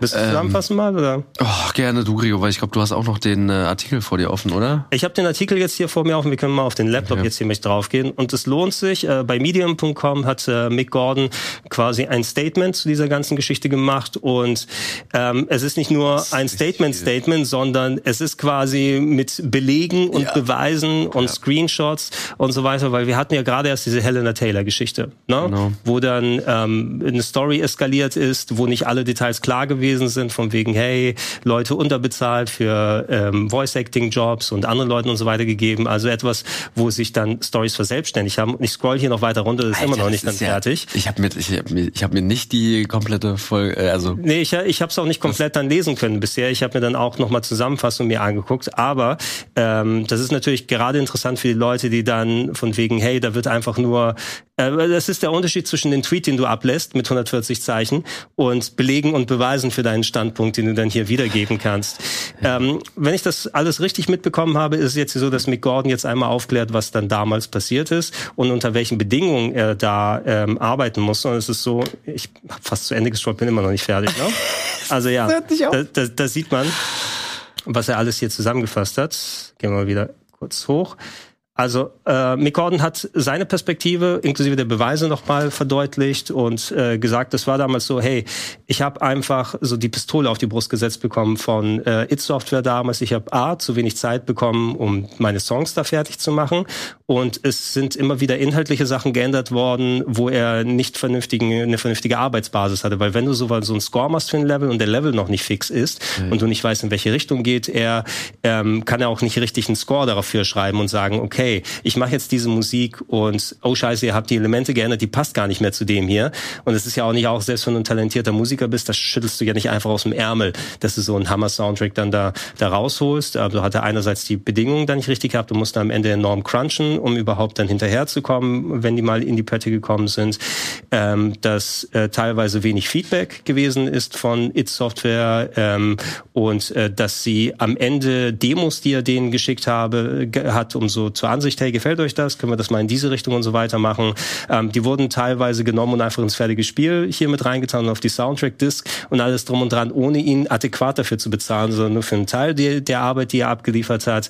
Und ähm, ja, es, es gab Gespräche wohl zwischen It und Mick Gordon zwischendurch, wo es dann auch hieß, hey, ähm, kannst du mal schweigen drüber, Mick, weil das sieht schlecht für uns aus, wenn es dann da ist. Hier, wir, mhm. wir bieten dir Schweigegeld an. Das hat er jetzt abgelehnt und gesagt, nee, hier, It Software, Marty Stratton, das ist die Sache, ich muss meinen Ruf mal auch wieder mehr reinwaschen. Ja, und das ist ja auch so eine mentale Sache, die einen dann einfach nicht nur für die unbezahlte Arbeit und für den, ähm, für den Crunch, die, die einen angehen kann, weil das ist einfach so ein Martyrium müsstest du ja als Künstler nicht durchmachen. Ne? Ja, vor allem das Ding ist ja, was wir dann in den letzten Jahren und dann in den ganzen Disput gesehen haben, dass es ja immer auch um seinen Namen geht, so, weil es ist ja auch dieses Internetzeitalter, dass man sehr schnell sich eine Meinung schafft und so wie du es ja schon gesagt hast, so äh, und wir haben den, sein Statement dazu gelesen, es ist ellenlang und es ist halt eine ellenlange Geschichte und das kannst du halt nicht in 140 Zeichen auf Twitter mal so kurz zusammenfassen, äh, was da abging. Und dann siehst du halt, wie scheiße er von diesem Studio behandelt wurde, aber wie dann zu der Zeit es einfach nur von It Software hieß und was man damals dann gefühlt für die goldene Waage gehalten hat, so. Ja, Mick Gordon hatte gefühlt nicht mehr so Bock, hatte einfach so ganz schnell abgeliefert. Und jetzt kriegst du sowas mit wie, also jetzt stell dir mal vor, auf unseren Arbeitsalltag bezogen, wir schreiben einen Artikel über jetzt heute tagesaktuell Pentiment, mhm. geben das äh, Micha Reinke zur Abnahme, so ja, können wir das so senden und dann der so, ach so, ja, hier, ich hab's schon veröffentlicht auf der Website. Mhm. Dann wären wir auch so, hä? Ich habe also, ich hab mal ein paar Sachen testweise mal reingeschrieben und ich bin nicht ganz sicher in die Richtung. Kannst du mir dein Feedback nochmal geben? Was wolltet ihr? Noch, wolltet ihr einen Artikel über Pentiment oder was anderes? Ne? Das steht bei deinem Text äh, unter für Pentiment unter God of War. Ja. So ein bisschen gefühlt. Also es ist echt schwierig und ich bin, also ich habe äh, mir noch nicht diesen kompletten Artikel gelesen, ähm, will es jetzt gleich mal dann zu Hause machen, aber es ist schon. Zum Glück hast du Urlaub, ne? Zum Glück habe ich Urlaub, weil ich glaube, wenn man das komplett durchliest, ist es bestimmt so eine Stunde oder so. Wenn, ja, ich, ich habe ich hab's versucht zu machen und einfach, also ich hätte noch ein, zwei Tage gebraucht, um das vernünftig auch sacken zu lassen, mir die Sachen dann da anzugucken. Du, du hast eben aber auch nicht diese Art von Beleg bei meist solchen Sachen. Also dafür, dass sich Mick Gordon einfach über die ganzen Jahre jetzt zurückgehalten hat und nicht einfach sofort zurückgeschossen hat und also sondern versucht hast, das noch vernünftig mit denen aufzuklären. Und ähm, dass der Gedanke von It Software Marty Stratton wohl gewesen ist, hey, wir bieten dir Schweigegeld in der Richtung an. Ne? Eine sechsstellige das Summe und dann sprichst du nicht negativ über uns. Äh, muss natürlich auch erstmal als Künstler dann ausschlagen, weil das Geld ist Geld. Ne? Und äh, gerade auch, wenn du dann nicht vernünftig arbeiten konntest während der Zeit oder vernünftig das Geld verdient hast, ist es ja auch nochmal so eine Sache. Aber da war es ihm wert, diese Sache klarzustellen. Weil wird er dann weiter von Leuten noch gebucht? Bleibt das hängen dann im Hintergrund? Na, kann er noch vernünftig frei seine Arbeit machen ähm, und, und im Kopf dann nicht so, so, so einfach irgendwelche Block, Blocks drin haben und alles. Und äh, es war super wichtig in mhm. der Richtung. Und ich glaube, wenn du einmal so ein Fass dann in der Richtung aufmachst, dann mit Belegen und Beweisen, das ist der beste Weg ja. einfach. Und ich meine, gerade bei Doom, ähm, ich finde Doom, also jetzt äh, die, die neuen Spiele plus Hotline Miami, sollte man einmal einfach mal den Test machen, mal die Musik abzustellen und dann mhm. das Gameplay.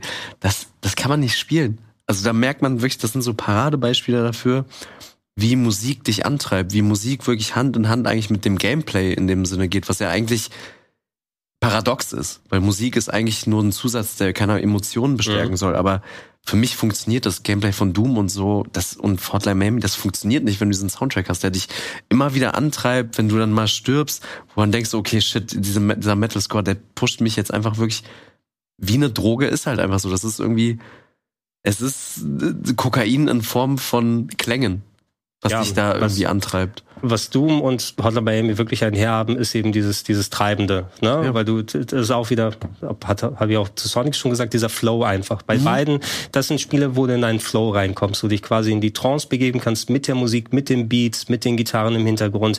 Äh, bei Doom bist du ja auch irgendwann mal dann und springst hin und her und rammst die Kettensäge rein und kannst dich irgendwo hinschwingen und was anderes machen. Und, und da hat die Musik einfach so einen enormen Punkt, wie du schon ausgeführt hast, drin, dass ich äh, dann auch sage, das ist mitunter einer der wichtigsten Punkte, ja. warum diese Games so gut funktioniert haben.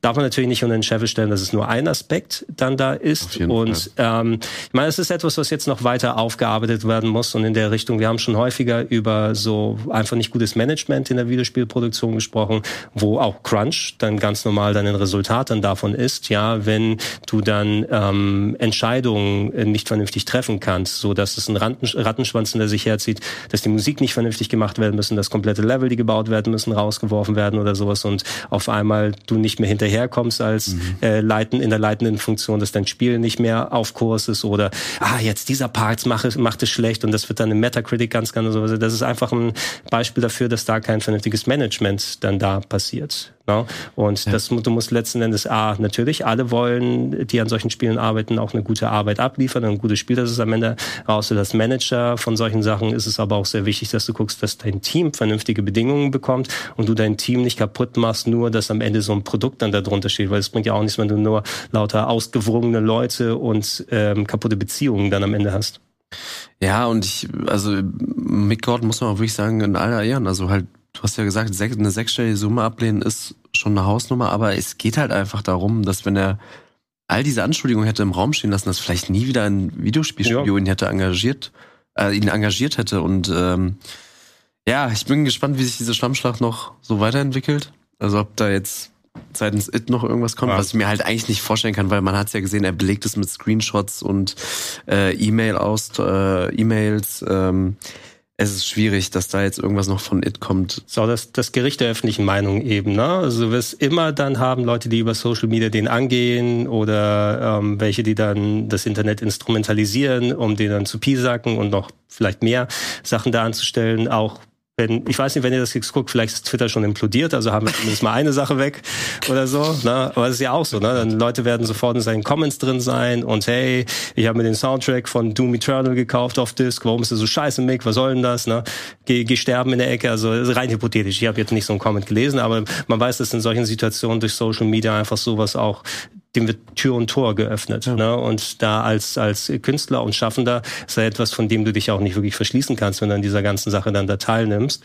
Ähm, und äh, da wäre es auch, also ich glaube in seinem Fall auch, ähm, ich wäre wahrscheinlich auch einen sehr ähnlichen Weg dann gegangen. Ne? Ja. Und dann von da aus bald so, oh, Geld und dann hättest du auf jeden Fall schon mal deine Miete oder andere Sachen bezahlt. Ja, aber es bringt mir die Miete, wenn ich dann überall im, im Kreuzfeuer stehe von acht Millionen Leuten. Also vor allem, das muss ja auch, wir haben es ja gesehen beim Durchscrollen, das muss ja unfassbar viel Arbeit gewesen sein. Vielleicht zwei, drei Wochen, die er daran gesessen hat, das alles so aufzuarbeiten. Ja, oder für, für Jahre immer wieder dann mal. Also das alleine seine Erklärung hat Hyperlinks. Ja, das ist also du, du kannst da hingehen. Es gibt ein Too Long, uh, too long uh, Didn't Read.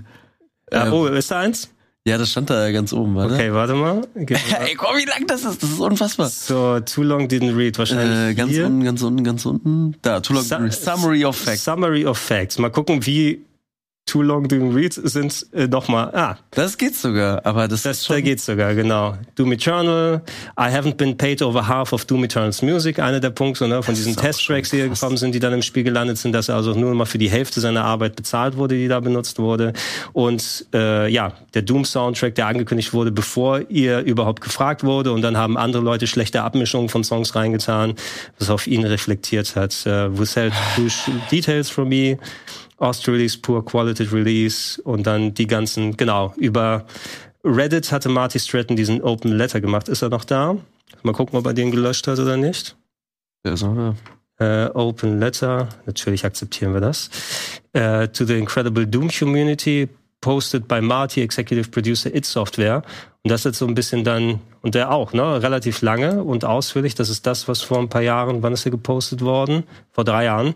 Ja. Ähm, was so den, den Shitstorm, das Gefühl gegenüber Mick dann, ähm, ja, befeuert hat. Und das ist jetzt drei Jahre später die Antwort drauf. Ja, ist auch krass. Also das ist auch so viel später äh, kommt. Also schreibt er darüber, was der Grund dafür ist?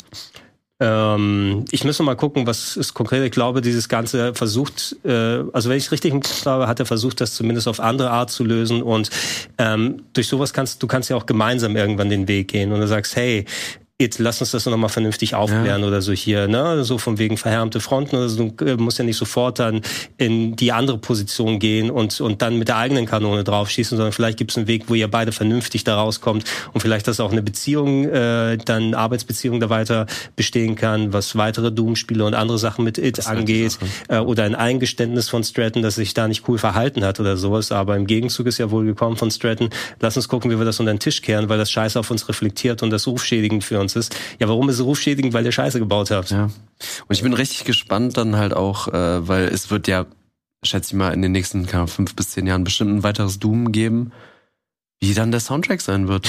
Also weil, weil Mick Gordon wird ja sehr wahrscheinlich dann nicht äh, daran mitwirken. Ja.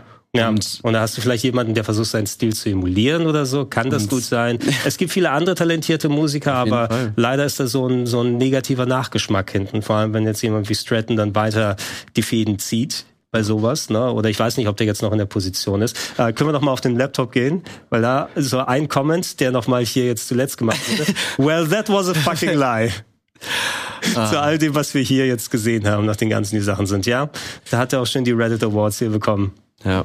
Lots of deleted going on right now. Also was man halt auch wirklich einfach anhand dieser Hannah Taylor Sache und dieser Sache wirklich mitnehmen sollte, so nicht immer alles für die goldenen Wagen. Also gerade wenn gerade ein Konflikt entsteht, nicht sich direkt auf eine Seite schlagen. Ich weiß, das ist schwierig so im modernen Internetzeitalter, wo man gerade auf Twitter und Reddit dann so viele Meinungen sieht und es gibt immer den Top-Post, wo dann der Top-Post dann wahrscheinlich noch vor dem Mick Gordon-Statement äh, war so, oh yeah, fuck Mick Gordon, what a mhm. shit. So, und ja, jetzt ist wahrscheinlich der Top-Comment so, yeah, so that was a fucking lie. Also deswegen ja, immer sich Zeit lassen und ja. Das das äh, auf jeden Fall das, was man gerade auch als Teilnehmer in dieser ganzen Internetkultur lernen muss. Es ist so eben dieses, ähm, du denkst, das sind super viele Leute, die auf diese eine Meinung oder diese eine Richtung dann reingehen und letzten Endes, was das Internet macht, ist viele Leute, die dann eigentlich nur punktuell vereinzelt über die Welt verteilt sind, zu einer Community zu machen, die das eigentlich mhm. äh, direkt dann so nicht sind. Wenn du siehst, oh, da sind 8000 Likes drauf, ja, wir überspringen äh, hier gleich an dem Tag, wo wir es aufnehmen, die 8 Milliarden Menschen auf der Erde Grenze. Na, und dann sieht das dieses 8000 Leute, die einen Like nach oben geben, die vielleicht aus einer gewissen Gruppierung kommen, dann schon mhm. ganz anders aus. Und äh, es fühlt sich vielleicht dann einfach an, in, irgendeine, in irgendeinen Strom reinzuspringen. Oh, da geht die, äh, das Gespräch hin. Und ich fühle mich in der Richtung. Das heißt, ich finde viele Leute, die meine Meinung befeuern, das sind auch diese, diese typischen Bubbles, von denen ja. wir auch dann so viel hören. Na, also da kannst du entweder schon drin sein äh, in de, deinem Social Media Verhalten oder du kannst dann irgendwo reinspringen und dann wird es sehr schnell von wegen fuck this person, mit der möchte ich nichts zu tun haben, so oder so oder so. Und äh, ja, ein bisschen Vorsicht, ein bisschen Maßregelung und vielleicht nicht gleich schon die die Pitchforks und alles auspacken verbal, sondern ähm, einfach mal gucken und und dann erstmal Fakten sammeln lassen und vielleicht auch Leute, die Ahnung von Berichterstattung haben, ähm, dann äh, achten wir ja gerne auch dann drauf, Leute, die dann einfach wirklich Erfahrung drin haben und mal die Geschichten kennen, was die dann meinen, bevor man seine Meinung formiert und dann gleich Leute verteufelt. Ja. Gut, aber lass uns über was Thema. Spaßigeres sprechen oder vielleicht etwas, was uns noch mal ein bisschen ähm, dann äh, ja noch mal ein bisschen länger beschäftigen wird, denn äh, die The Game Awards stehen bald oh ja. wieder an können gerne auf den Laptop hier einmal drauf gehen bei der Regie. Am 8. Dezember ist es soweit im Microsoft Theater in Los Angeles. Oh, ist da etwa Geld geflossen? Ich nein. Äh, nee, Geld ist ja sowieso geflossen, ist eh von der Industrie bezahlt. Ähm, die Game Awards, wir müssen mal gucken, wie die Berichterstattung hier auf dem Sender aussehen wird. Haben wir in den letzten Jahren ja immer dann auch live begleitet. Äh, wenn die Möglichkeit da ist, wir es natürlich gerne auch machen. Ich ja. habe da immer viel Spaß dabei, mit euch allen gemeinsam hier zu sitzen und mit euch da draußen uns mal auszutauschen und die Reaktionen dann da abzugeben. Äh, diese Game Awards haben ihre äh, Nominierungen dann äh, abgegeben. Und wir gehen ja einmal kurz durch. Ja, gerne. Wir, ich glaube, wir müssen jetzt hier nicht unsere Game Awards dann abgeben oder dann, aber es ist interessant zu sehen, was über was denn jetzt hier abgestimmt werden kann. Ja, und, und halt vielleicht über schon so frühe äh, Snaps zu diskutieren. Das könnte man machen, ja, auf ja. jeden Fall. Wichtigste Kategorie natürlich The Game of the Year. Da sieht man die sechs Spiele, die angekündigt wurden. Ein paar kleine Überraschungen, will ich hier sagen, weil unter den sechs Spielen, ich hätte auf jeden Fall die, den mittleren Part erwartet mit Elden Ring, God of War Ragnarok und Forbidden West. Also God of War hat es anscheinend zeitig noch rechtzeitig geschafft, in die Nominierungsperiode zu kommen. Davon, äh, das schafft Callisto-Protokoll wohl nicht mehr, aber keine Ahnung, ob es da auch da drin gelandet wäre. Aber die anderen drei Titel, so ein bisschen überraschender schon. Auf jeden Fall. No? Ähm, wie sieht's für dich äh, hier aus, äh, Bernd? Wie, äh, also, wie ist die, die Gruppierung hier? Ich glaube, man weiß ja mittlerweile, dass ich ein sehr großer Indie-Spiele-Fan bin. Ähm, und also ich meine, bei Stray muss man auch vorsichtig sein, weil Anna Pörner ist da dahinter und das ist jetzt auch kein äh, armes Unternehmen. Seinen. Seinen, Gregor. Da will ich gar nicht. Okay. Ah, das ist wieder so, so eine ganz. Ah, ich muss nehmen, ich muss es, ich muss es ähm, schließen. Ja. Ah, okay. Äh, ja, und äh, deswegen freut es mich tatsächlich sehr, dass äh, Stray dabei ist, weil ich auch Stray tatsächlich sehr genossen habe. Ähm, ohne es, also ich habe es noch nicht gespielt, aber ich freue mich auch tatsächlich, äh, Plague Tale Requiem mhm. da zu sehen, was ich auch nicht so pauschal erwartet hätte. Ja. Ähm, Bin ich positiv überrascht, muss ich sagen. Ich habe es ein bisschen leider liegen lassen müssen wegen der anderen Sachen, die gerade genau anstanden, plus ein paar Arbeitsgeschichten. Aber das erste war ja ein absoluter Favorit von mir. Ich finde es super, dass es jetzt hier auch direkt schon mal die Würdigung bekommt, dass mhm. es hier zumindest in der Nominierung mit dabei ist. Vor allem, weil es narrativ dann auch echt sich ein paar Sachen überlegt. Trotz ja. der ganzen Gameplay-Jankiness. Und äh, auch wenn die Reihe für mich äh, nichts ist, beziehungsweise einfach ich noch nicht keinen Zugang dazu gefunden habe, freut es mich doch echt sehr, dass ich da Xenoblade Chronicles 3 sehe. Ich meine, mhm. es wird wahrscheinlich nicht gewinnen. So machen wir uns da nichts vor. Nö, wird nicht gewinnen. Ähm, Bin ziemlich sicher. Aber es ist trotzdem schön, dass äh, ein Japano-RPG es dann auch äh, mal wieder geschafft hat und dass äh, man dementsprechend sieht, dass wir nicht nur westlich geprägt sind. Ich meine, natürlich, wir haben einen Elden Ring ähm, auch äh, am Start, aber ja. Hast du, kannst du schon Traust dich irgendwie eine Prognose zu treffen, also, Gregor? Es was wird, wird ziemlich sicher Elden Ring, würde ich sagen, in der Sache. Meinst Wobei, du? Ich bin mir relativ sicher, gerade was das hier angeht. Also gerade im letzten Jahr von wegen It Takes Two ist ja das Game of the Year zum Beispiel Stimmt. bei den The Game Awards geworden, was ja eh dann schon mal ein bisschen auch schon dieses, guck mal, wir äh, belohnen nicht nur AAA-Games ähm, Gefühl dann weitergetragen hat. Und äh, It Takes Two ist ja auch ein bisschen umstrittener Titel, gerade auch was da die Erzählweise und die Charakterisierung angeht. Gameplay-mäßig ist es natürlich ein absoluter Hammer gewesen, so wie das funktioniert hat. Und alleine die Tatsache, dass man es nur zu zweit spielen kann, hat ein bisschen eine Marke für diese Game Awards gesetzt, die dann eben ein bisschen so dafür standen, ähm, was sie, glaube ich, auf, können wir noch mal kurz auf die Nominierten hier gehen. Also die, die versuchen so zumindest mit den Nominierungen so ein bisschen alle Sachen zu bedienen, aber ja. am Ende kriegen dann die AAA-Games dann die, die Preise ab. Und da hat It Takes Two zumindest den Gegenpol geliefert, dass man sich nicht mehr zu 100% sicher sein mhm. kann. Und ich bin mir hier super sicher, Xenoblade Chronicles konnte ich auch zu wenig spielen, um es vernünftig beurteilen zu können, ist aber natürlich eins der Top Japano-RPGs, die dieses Jahr rausgekommen sind. Das ist so der Alibi, wir machen noch ein Japano-Spiel jetzt hier so rein. ja, ja. Ich glaube, wenn du nicht Persona 5 bist, hast du nicht unbedingt eine große Chance, das ja. zu gewinnen, weil in anderen Jahren, wenn es kein Xenoblade 3 wäre, dann wäre es Bayonetta 3, die hier drin sind. Hauptsache, wir haben einmal die Ecke bedient und äh, wir haben den Indie-Darling in der Richtung, also zumindest für eine Zeit lang. Ich äh, hätte Stray tatsächlich auch hier mit draufgepackt. Also für mich ist es auch eine, ja. ein mindestens Top-10-Titel äh, des Jahres gewesen. Gibt's auch umstrittene Stimmen, was ja auch mehr ein narratives ähm, Walking Simulator-Game oder sowas in der Richtung ist, aber auch sehr, sehr charmant gemacht. Und der Rest, dann kannst du eben deine Blockbuster ja. machen. Du musst Plague Tale mittlerweile auch zum Blockbuster zählen, weil ja auch das Microsoft-Geld jetzt nochmal dahinter steht äh, und die das auch in den Game Pass gebracht haben und alles. Äh, und der Rest hier, Horizon ja. hat so ein bisschen das Pech gehabt, klar, Sequel gewesen, aber kam auch im Mai heraus und äh, direkt äh, die Woche vor direkt. Elden Ring. Das Elden heißt, Ring. auch bei mir liegt's ungespielt seitdem da und ich hoffe mal, da irgendwann dazu zu kommen. Ich plane es stand jetzt als mein Weihnachtsgame tatsächlich. Ähm, aber es ist so, wie du sagst, also das muss man ja sagen, wenn man selbst aus Gaming-Journal-Sicht sagt, so okay, es ist einfach nicht machbar in der Zeit mhm. gewesen, das zu spielen. Ich meine, ja am Anfang, dass du ja bei Elden Ring deine 130 Stunden. Es, es ist so das Ding, ich, natürlich kannst du solche Sachen noch parallel zocken, aber gigantische Open-World-Games, die wahrscheinlich x was Stunden dann mit sich nehmen. Und ich habe das erste Elden Ring, äh, das erste ähm, Horizon dann auch sehr gerne gespielt. Wenn ich da nicht die Chance gehabt, das hätte als äh, Spielejournalist Wochen vor dem Release zu zocken, mhm. kam ja direkt vor Breath of the Wild raus. Ne? Ja. Hätte ich mich auch dafür entschieden, wahrscheinlich erstmal liegen zu lassen und dann Breath of the Wild zu spielen.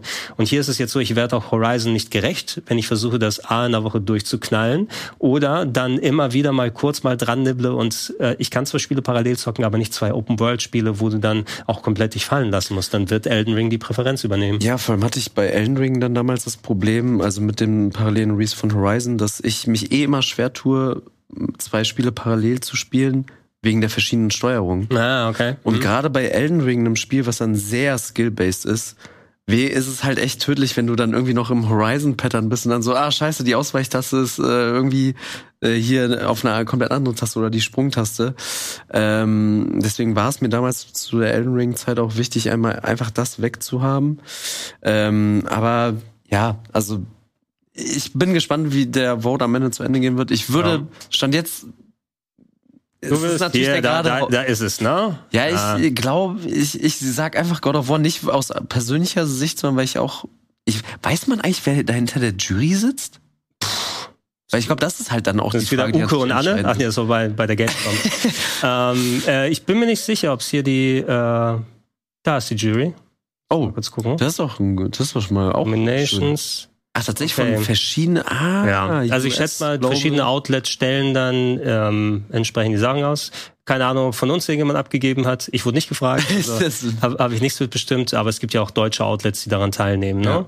Da hat man Australia, gucken wir mal Germany. Boah, aber dann finde ich es tatsächlich sehr. GameStar oder so, würde ich sagen, vielleicht. Ja. Boah, da können wir jetzt erstmal ein bisschen scrollen. Ja, GamePro, GameStar, Gameswelt, PC Games. Ach, und die War, Games. Warum nicht Rocket Beans, Leute? Wichtig. Sind wir euch nicht gut genug? Vielleicht haben wir so abgelehnt, ich habe keine Ahnung. Also, ich, ich wurde nicht gefragt, aber ich muss da ja auch nicht drüber bestimmen. Ja. No? Da ähm, mache ich, mich, da mach ich mich lieber lustig drüber, was da die Nominierungen dann sind. Aber, aber bei so Game R1 aus Griechenland ist super wichtig.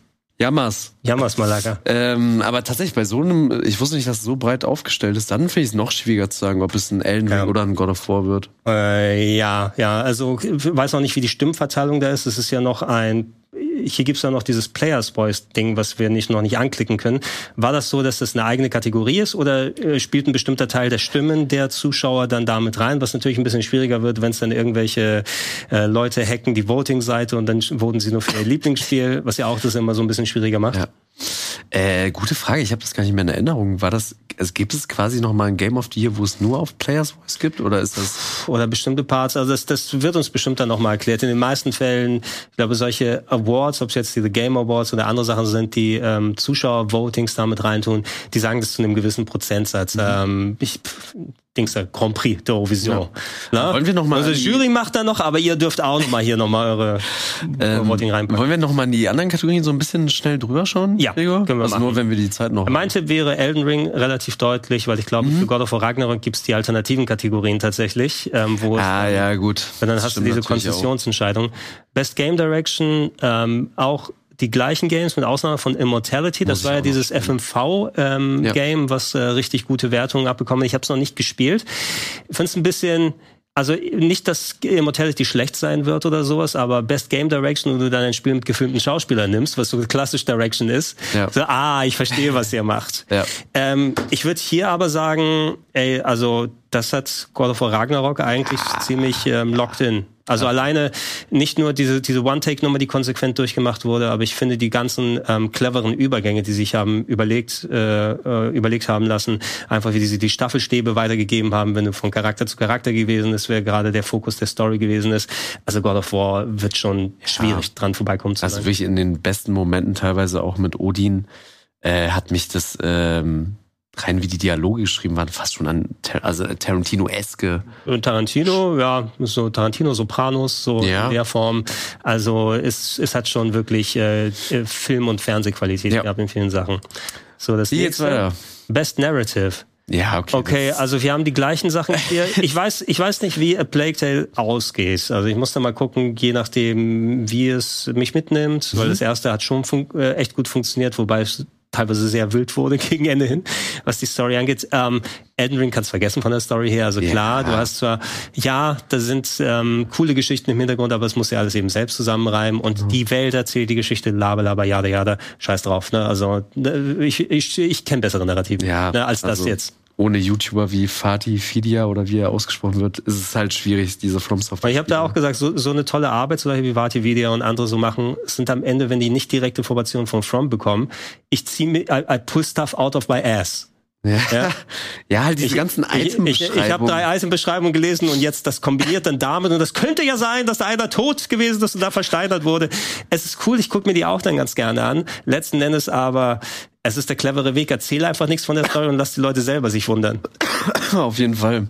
Ähm, hier auch, keine Ahnung, wie es bei Horizon Forbidden West oder Immortality ist. Also von denen, wo ich Bescheid weiß, wird es auch schwer werden, an God of War hier ja. rauszukommen. Ja. Oder da hinwegzukommen. Best Art Direction. So, das ist interessanter. Äh, God of War, tolle Art Direction, Horizon auch, aber ähm, Sachen, die man schon echt kennt. Ja, ja, also ich meine, so diese äh, Cyber-Dinosaurier-Nummer bei Horizon hast du schon mal gehabt. God of War ist exakt das gleiche Spiel wie vorher. Gerade was Art Direction angeht. Elden Ring genauso. Elden, ja, Elden Ring ist äh, Dark Souls 4, was die Art Direction angeht.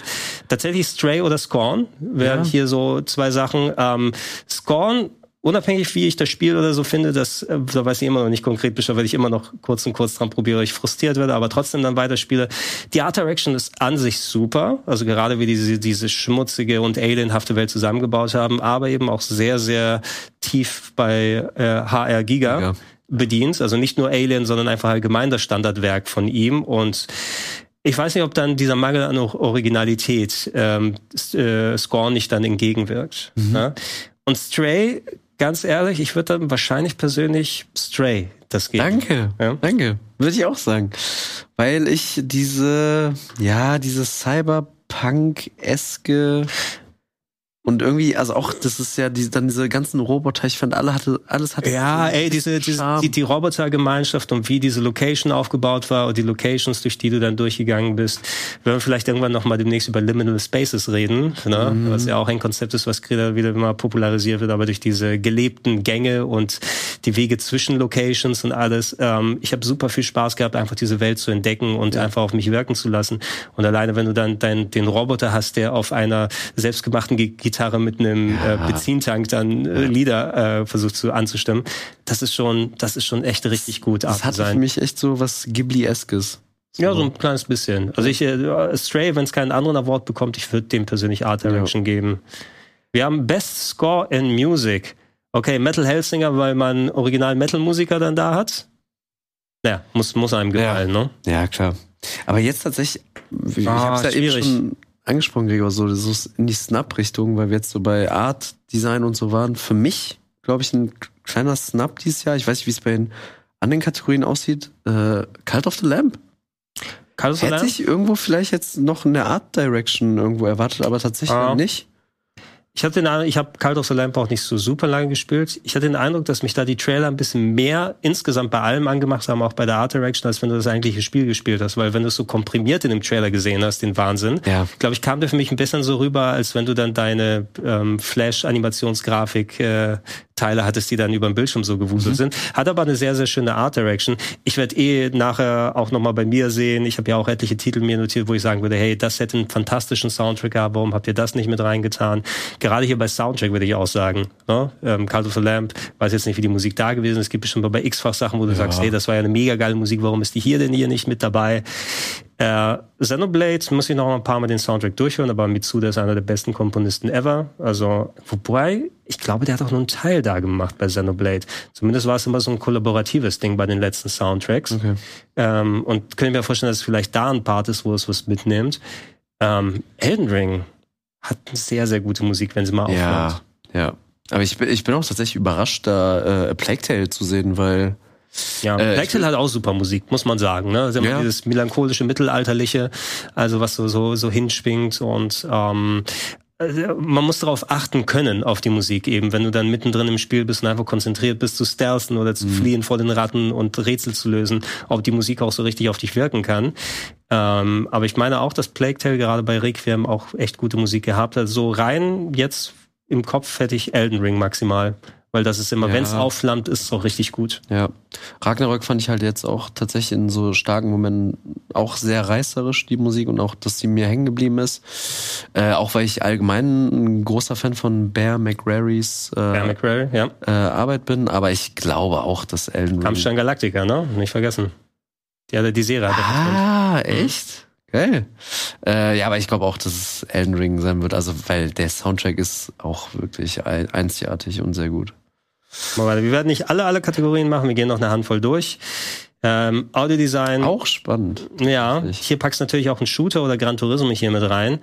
Kann ich jetzt nicht so vernünftig beurteilen, muss ich sagen, wo ist ich dann sagen würde, sind äh, Pio Pio Kanonen oder Brumm Brumm Autos besser oder Dinosaurier, die aus Metall ja. sind. Ich meine, ich finde das auch super schwierig zu vergleichen. Man wird und ich haben ja auch gesagt, dass wirklich das Sounddesign und das Waffenhandling von Modern Warfare sehr stark ist und auch Gran Turismo 7 habe ich ja relativ viel dieses Jahr gespielt ist auch wirklich sehr, sehr krass. Mhm. Ähm, aber eigentlich wäre ein Gran Turismo 7 ist auch, weil wir immer das Formel 1 Tech Tournament da haben, mhm. da finde ich Formel 1 2022 auch sehr immersiv, ja, was einfach die, ja. den Sound angeht. Also Weißt du, was bei Formel 1 äh, vielleicht dem entgegensprechen würde? Die äh, Autos klingen seit einiger Zeit, die klingen nicht mehr so geil wie noch vor 10 oder 20 Jahren, weil die einfach die Art der Motoren gerne haben. Das heißt, ja. die sind nicht mehr so satt. Die Spiele bilden sie natürlich akkurat ab, aber hätten sie Formel 1 2002 genommen, dann hättest du wahrscheinlich, hm, es ist nicht mehr der Mach 8 oder ich weiß nicht, oder der V8. Ähm. Ja, so Turbo Hybrids ist so geil heutzutage. Weil demnächst, wenn nur noch Elektro dann kommt. Ja. Dann gehen wir die mal kurz durch. Best Performance. Okay, da haben wir Christopher, das beste Bild, was wir von ihm genommen haben. Judge. Christopher Judge als äh, Kratos. Immortality, die Dame, ich kenne das Spiel eben dann zu wenig. Ähm, ich weiß nicht, wen Sunny Suljik dargestellt hat. Äh, Atreus. Ist es Atreus? Ja. Okay, auch gute Performance. Ähm, ja, Ashley Birch, natürlich bekannte ähm, dann Performance-Künstlerin, Voice-Actor, mhm. ähm, die natürlich auch immer gute Arbeit als Aloy leistet, aber ganz im Ernst, ähm, ich würde das hier einfach mal hier Charlotte McBurney dann geben, als ja. die Dame, weil Amicia aus Plague Tale ist auch wirklich ist eine tolle Performance, habe so extra auf Englisch geschaltet und nicht der Charakter ist nicht nur sehr gut gemacht, die ist hier auch teilweise von dem, was ich bisher gespielt habe in meinen 10, 15 Stunden, ähm, die kommt in ein paar Situationen, die wirklich emotional ganz hart sind da. Mhm. Und wie sie das dann trägt, ähm, sowohl von dem Charaktermodell, aber auch von dem Schauspiel dahinter und so, ich würde äh, Charlotte hier geben. Stark. So gut ein Christopher Judge auch ist. Ne? Ja, vor allem Christopher Judge hat's ja, glaube ich, schon 2018, Stimmt. Äh, meine ich, bekommen. Ja. Obwohl, du kannst natürlich nee. auch, ich weiß es nicht mehr. 2018 hat es Red Dead Redemption 2 hat bekommen. Es, hat es hier, äh, hier John Marston wollte ich gerade schon sagen. Wer ist nochmal Arthur Spooner? Nein. Arthur Spooner. Oh, Arthur, Arthur, Arthur irgendwas. Ja. Arthur West. Schreibt's gerne in die Kommentare, ja, irgendwie Arthur. Limoneneis! ähm. äh, vielleicht ist es dann seine Zeit, um The Game Award dann zu bekommen. Und bist du ja. ganz sicher, wenn eh dann ähm, das nächste Hellblade rauskommt, wird die Dame schon wieder ihren Award bekommen. Also vielleicht gibt Christopher endlich mal einen vorher. Ja. Aber mein, meiner wäre A Plague Tale hier. So. Eine Kategorie noch, Gregor?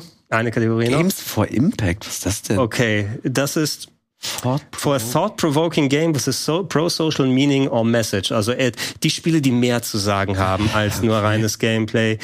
Ähm, oh, ich habe tatsächlich keins davon gespielt. Also äh, mhm. ich habe ich hab Citizen Sleeper auf meiner Liste drauf, weil mir das äh, Elias ja. sehr empfohlen hat, äh, weil das auch super cool klang. Vom Sieht auch cool aus. Ähm, Dust Falls hatte ich überhaupt keinen Bock, muss ich zugeben, weil das fand ich von Haus aus so ja. klar Motion Comic cool und so weiter, aber wieder so eine ach, ja, nee, hatte ich persönlich keinen Bock und die anderen kenne ich leider so gut wie ja. nicht. Ich habe die Namen mal gehört. Also aber, ey, auch bei know. mir äh, Schande über mein Haupt, weil ich habe ja eben noch gesagt, und das, wofür ich auch stehe, dass ich sehr Indie-Games wirklich spiel, äh, liebe und spiele. Äh, und von As Dust Falls und Citizen Sleep habe ich mitbekommen, aber die anderen sagen mir tatsächlich gar nichts. Das macht also das macht das Oscar-Dilemma für viele Wähler dann auch ähm, so. Äh, ich habe nicht alle äh, Kunst, Kunstfilme gesehen oder so, äh, Best Foreign Picture. Ich will das, was ich am ehesten kenne. Ja.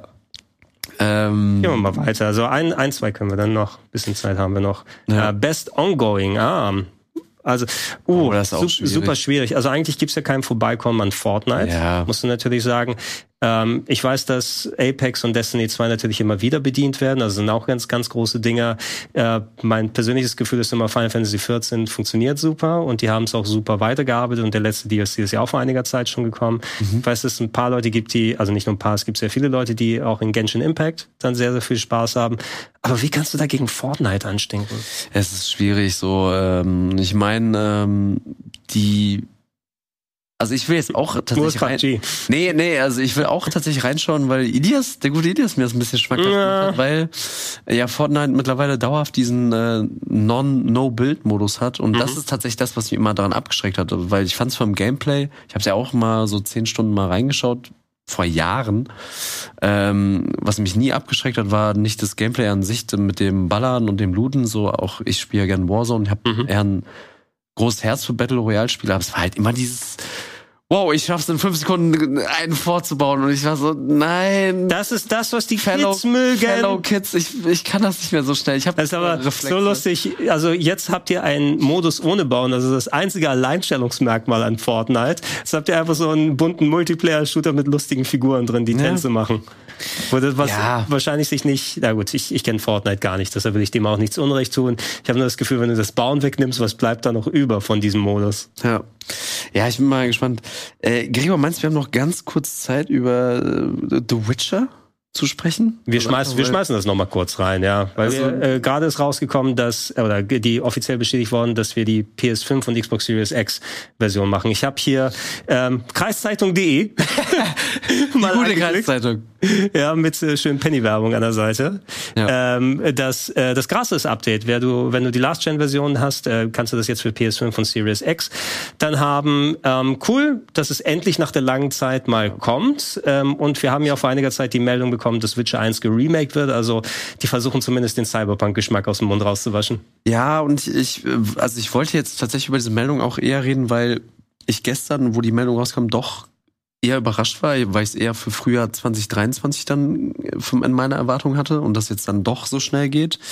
Äh, es soll ja jetzt auch nächste Woche wieder so ein CD Projekt Stream laufen, wo dann Gameplay präsentiert werden soll.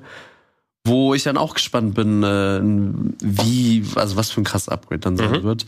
Ähm, aber ich wollte gern drüber reden, weil ich das doch ein bisschen, ja, was heißt bemerkenswert finde, aber es ist schon noch sehr ambitioniert, wie sich das anhört mit, ey, wir machen ein Witcher Remake, wir haben eine komplett neue Witcher-Reihe ähm, und also die haben ja ganz viele Sachen vor irgendwie einem Monat oder so angekündigt.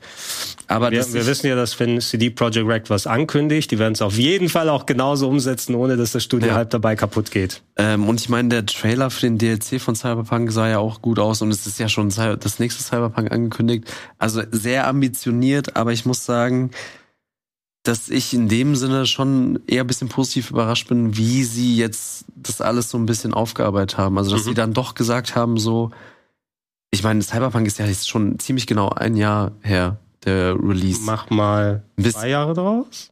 Aber das 2020? 2020, oder? Ach, stimmt. Ja, okay, dann haben wir zwei Jahre. Stimmt, das, das, das zwei das, Jahre. Das Elend wirklich. Mit dem Release der PS5 war das, ja. stimmt. Ähm, aber genau, eben dieses so, dass sie es nicht dann schnell aufarbeiten wollen und dann so wieder halb was hingerotzt haben, sondern dass sie dann wirklich gesagt haben, so, wir nehmen uns jetzt die Zeit und mittlerweile ist Cyberpunk ja wirklich ein gutes Spiel und ich glaube auch Krogi hat da entweder hier im Game Talk oder ja, mal. Ja, es gab hier zuletzt nochmal so im Game Talk. Ähm, Finde ich schön für die Leute, die dann nochmal die Gelegenheit da bekommen. Es ist natürlich, ändert nichts an der Tatsache, dass es ein kompletter äh, Schuss in den Ofen war. Auf jeden ja, Fall. Und dann halbgar Leuten Geld aus der Tasche gezogen wurde ja. mit einem unfertigen Spiel, was scheiße gelaufen ist mit den vielen Old-Gen-Versionen, wo das Team komplett ausgemergelt äh, wurde da bei der Arbeit. Ähm, ich hoffe, dass bei all der Ambition, die sie haben, ich finde es auch schön, dass das Spiel mittlerweile auf einem vernünftigen Niveau ist, ähm, dass du es äh, spielen kannst, aber alleine dieser Vertrauensbruch, der dann da entstanden ist, das hat auch ein ähm, No Man's Sky, da haben sie ja auch fast ein halbes Jahrzehnt für gebraucht, um da wieder rauszukommen aus, aus diesem Vertrauensbruch, der da begangen wurde am Anfang. Äh, und ich hoffe, dass sie als Studio besser aufgestellt sind, um diese nicht nur für Cyberpunk das besser zu machen, sondern diese ganzen ambitionierten Projekte auch vernünftig zu tragen und ja. auch nicht sagen, wir haben noch die eine Serie und dann kommt das Remake noch hinten dran, vor allem das Witcher 1 Remake. Du musst das Spiel ja wirklich komplett neu machen. Das ja. ist ja noch ein klassisches PC-RPG, ja. verglichen mit 2 und 3, was ja mehr in diese Konsolenrichtung gegangen ist oder zumindest wie die moderneren sich spielt. Und das ist wie die Neuentwicklung von einem komplett neuen Game. Nee, nicht, ich weiß nicht inwiefern, wie viel die Xbox und äh, PS5-Version, ja. Series X und PS5-Version von Witcher 3 jetzt so enorm viel Arbeit extra verursacht, keine Ahnung. Ich hoffe halt einfach, dass wirklich am Ende, vielleicht in 10, 20 Jahren, wenn, wenn, wenn man nochmal dann auf CD Projekt Red blickt, äh, dass es hoffentlich dann so ein Paradebeispiel dafür ist, wie es sein kann, wenn man wirklich komplett auf die Fresse fällt, aber dann sagt, okay, wir gehen jetzt proaktiv auf die Community zu und wollen das aufarbeiten. Und ich meine, sie äh, haben ja jetzt auch ein neues Studio in den USA eröffnet, ähm, wo hoffentlich jetzt die Lehren draus sind, so, okay, Leute, wir können uns viel vornehmen, aber dafür müssen wir halt auch die Studiostärke und die Kapazitäten haben. Deswegen bin ich sehr gespannt, was da jetzt alles in Zukunft kommen wird. Ähm, und ich meine, was mich daran gestört hat damals bei Cyberpunk war dieses so, dass viele Leute, also jetzt nicht Journalisten, sondern Fans oder so, waren so, ja, ihr habt es verdient, so, ihr seid am, Bo am Boden, wo ich mir denke, so, ey Leute, die haben, also Witcher 3 ist ja immer noch in aller Ehren und jetzt freut man sich ja auch auf das äh, New Gen äh, Remaster, äh, wo ich mir denke, so, freut euch doch so, es ist doch schön, dass wir so eine krasse Gaming-Landschaft haben und das ist an sich ja auch, wenn es ordentlich läuft, dass es ja wirklich ein sehr kompetentes Studio ist, so. Es ist auf die Fresse geflogen, aber stell mal vor, das wäre so geendet, dass vielleicht CD Projekt Red hätte schließen müssen oder so. Das wäre ja, das, also meiner Meinung nach wäre das ein Riesenverlust für die Gaming-Branche gewesen und deswegen ja, also ist es schön, dass das noch gibt. Ist kreativ vielleicht, also wenn eine Schließung bedeutet hätte, dass da einfach beschissene Arbeitsbedingungen dann endlich mal angegangen werden.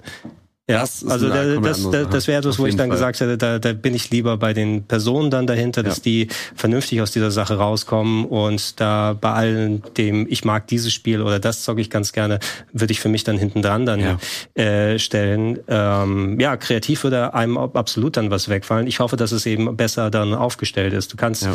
also müssen wir nochmal checken, inwiefern das weiter aufgearbeitet wurde, unter welchen Bedingungen sind denn die anderen CD Projekt Rect Spiele entstanden. Ne? Sind sie vielleicht dann gut gewesen gewesen, trotz der schlechten Arbeitsbedingungen, nicht gerade wegen.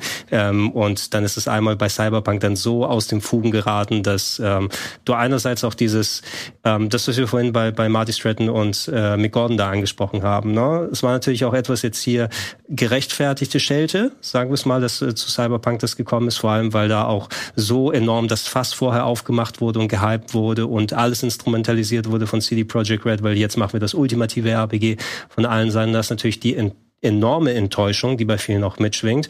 Aber das war dann auch ein leichtes Ziel, wo da einfach komplett ähm, die Erzählweise drüber im Internet in, in Häme übergeschwappt ist. Ja, ja? Ne? Und äh, das kann natürlich genauso toxisch wirken, gerade wenn du dann versuchst, scheiße, wir versuchen das nochmal gerade irgendwie zu biegen, vernünftig. Ähm, und das wäre auch etwas, äh, A, das Beste ist wahrscheinlich, sich nicht in so eine Situation reinbegeben zu müssen. Wenn es dann aber so ist, wie verhältst du dich als Studio und wie gehst du das an? Und zum Glück haben die bei Cyberpunk vernünftig jetzt erstmal weiter dran gearbeitet und die anderen Sachen. Ähm, ich hoffe, dass sie daraus gelernt haben, dass sie sich nie wieder in so eine Situation begeben müssen, ja. weil du wirst leider nicht das komplette Internet vernünftig kontrollieren können. Es wird immer die Ausläufer geben. Ich hoffe einfach, dass wir nie wieder dann so einen Bericht von Jason Schreier lesen müssen, wie schlimm es weiterhin bei CD Projekt Red ist. Also wir wahrscheinlich anderswo nochmal lesen müssen. Ja, ja. Ähm, aber ich bin sehr gespannt, wie das so, sich so weiter jetzt entwickeln wird mit denen. Ja, schreibt ihr gerne in die Comments mit rein, was ihr von den äh, Sachen gehaltet. Gerne auch eure Gedanken zu den The Game Awards. Ne? Ja. Findet ihr die Zusammenstellung cool? Wir haben jetzt so einen kleinen Einblick drauf gegeben, aber wir werden uns natürlich noch mal ein bisschen mehr damit beschäftigen und hoffentlich, wenn es dann soweit ist, dann auch weiter die Berichterstattung machen. Äh, Berti, ich wünsche dir weiter viel Erholung im Urlaub. Danke. Du bist öfter vor der Kamera im Urlaub als andere Leute, die nicht im Urlaub dann sind. Ja, das macht ja auch, also ich, es war ja, ich hatte ja so viel Spaß bei Pentiment und wollte unbedingt dann drüber sprechen, deswegen also war mir das auch eine Ehre hier wieder. Du, du zockst entweder Plague Tale oder irgendwas anderes, wenn du die Gelegenheit hast. Noch also ich fahre jetzt gleich nach Hause und entweder werde ich Somerville mal abchecken mhm. oder Plague Tale. Ich glaube, das wird so eine spontane Entscheidung. Ja, alles klar. Ja, ich habe äh, ich hab noch einen kleinen Indie-Tipp, aber den behalte ich mir für nächste Woche mal vor. Ne? Oh, Weil ähm, dann äh, so ein wildes Spiel habt ihr schon lange nicht mehr gesehen. Geil. Ich bin sehr gespannt auf, was ihr sagt. Dann danke fürs Zuschauen. Nächste Woche dann wieder in anderer Konstellation. Ähm, denkt auch gerne, uns zu unterstützen im Supporters Club mit den Likes und Abo-Buttons und allem drum und dran, was uns, was es uns möglich macht, hier viele Formate auf dem Sender umzusetzen. Viel Spaß mit den anschließenden Programmen. Wir sagen Tschüss. Tschüss.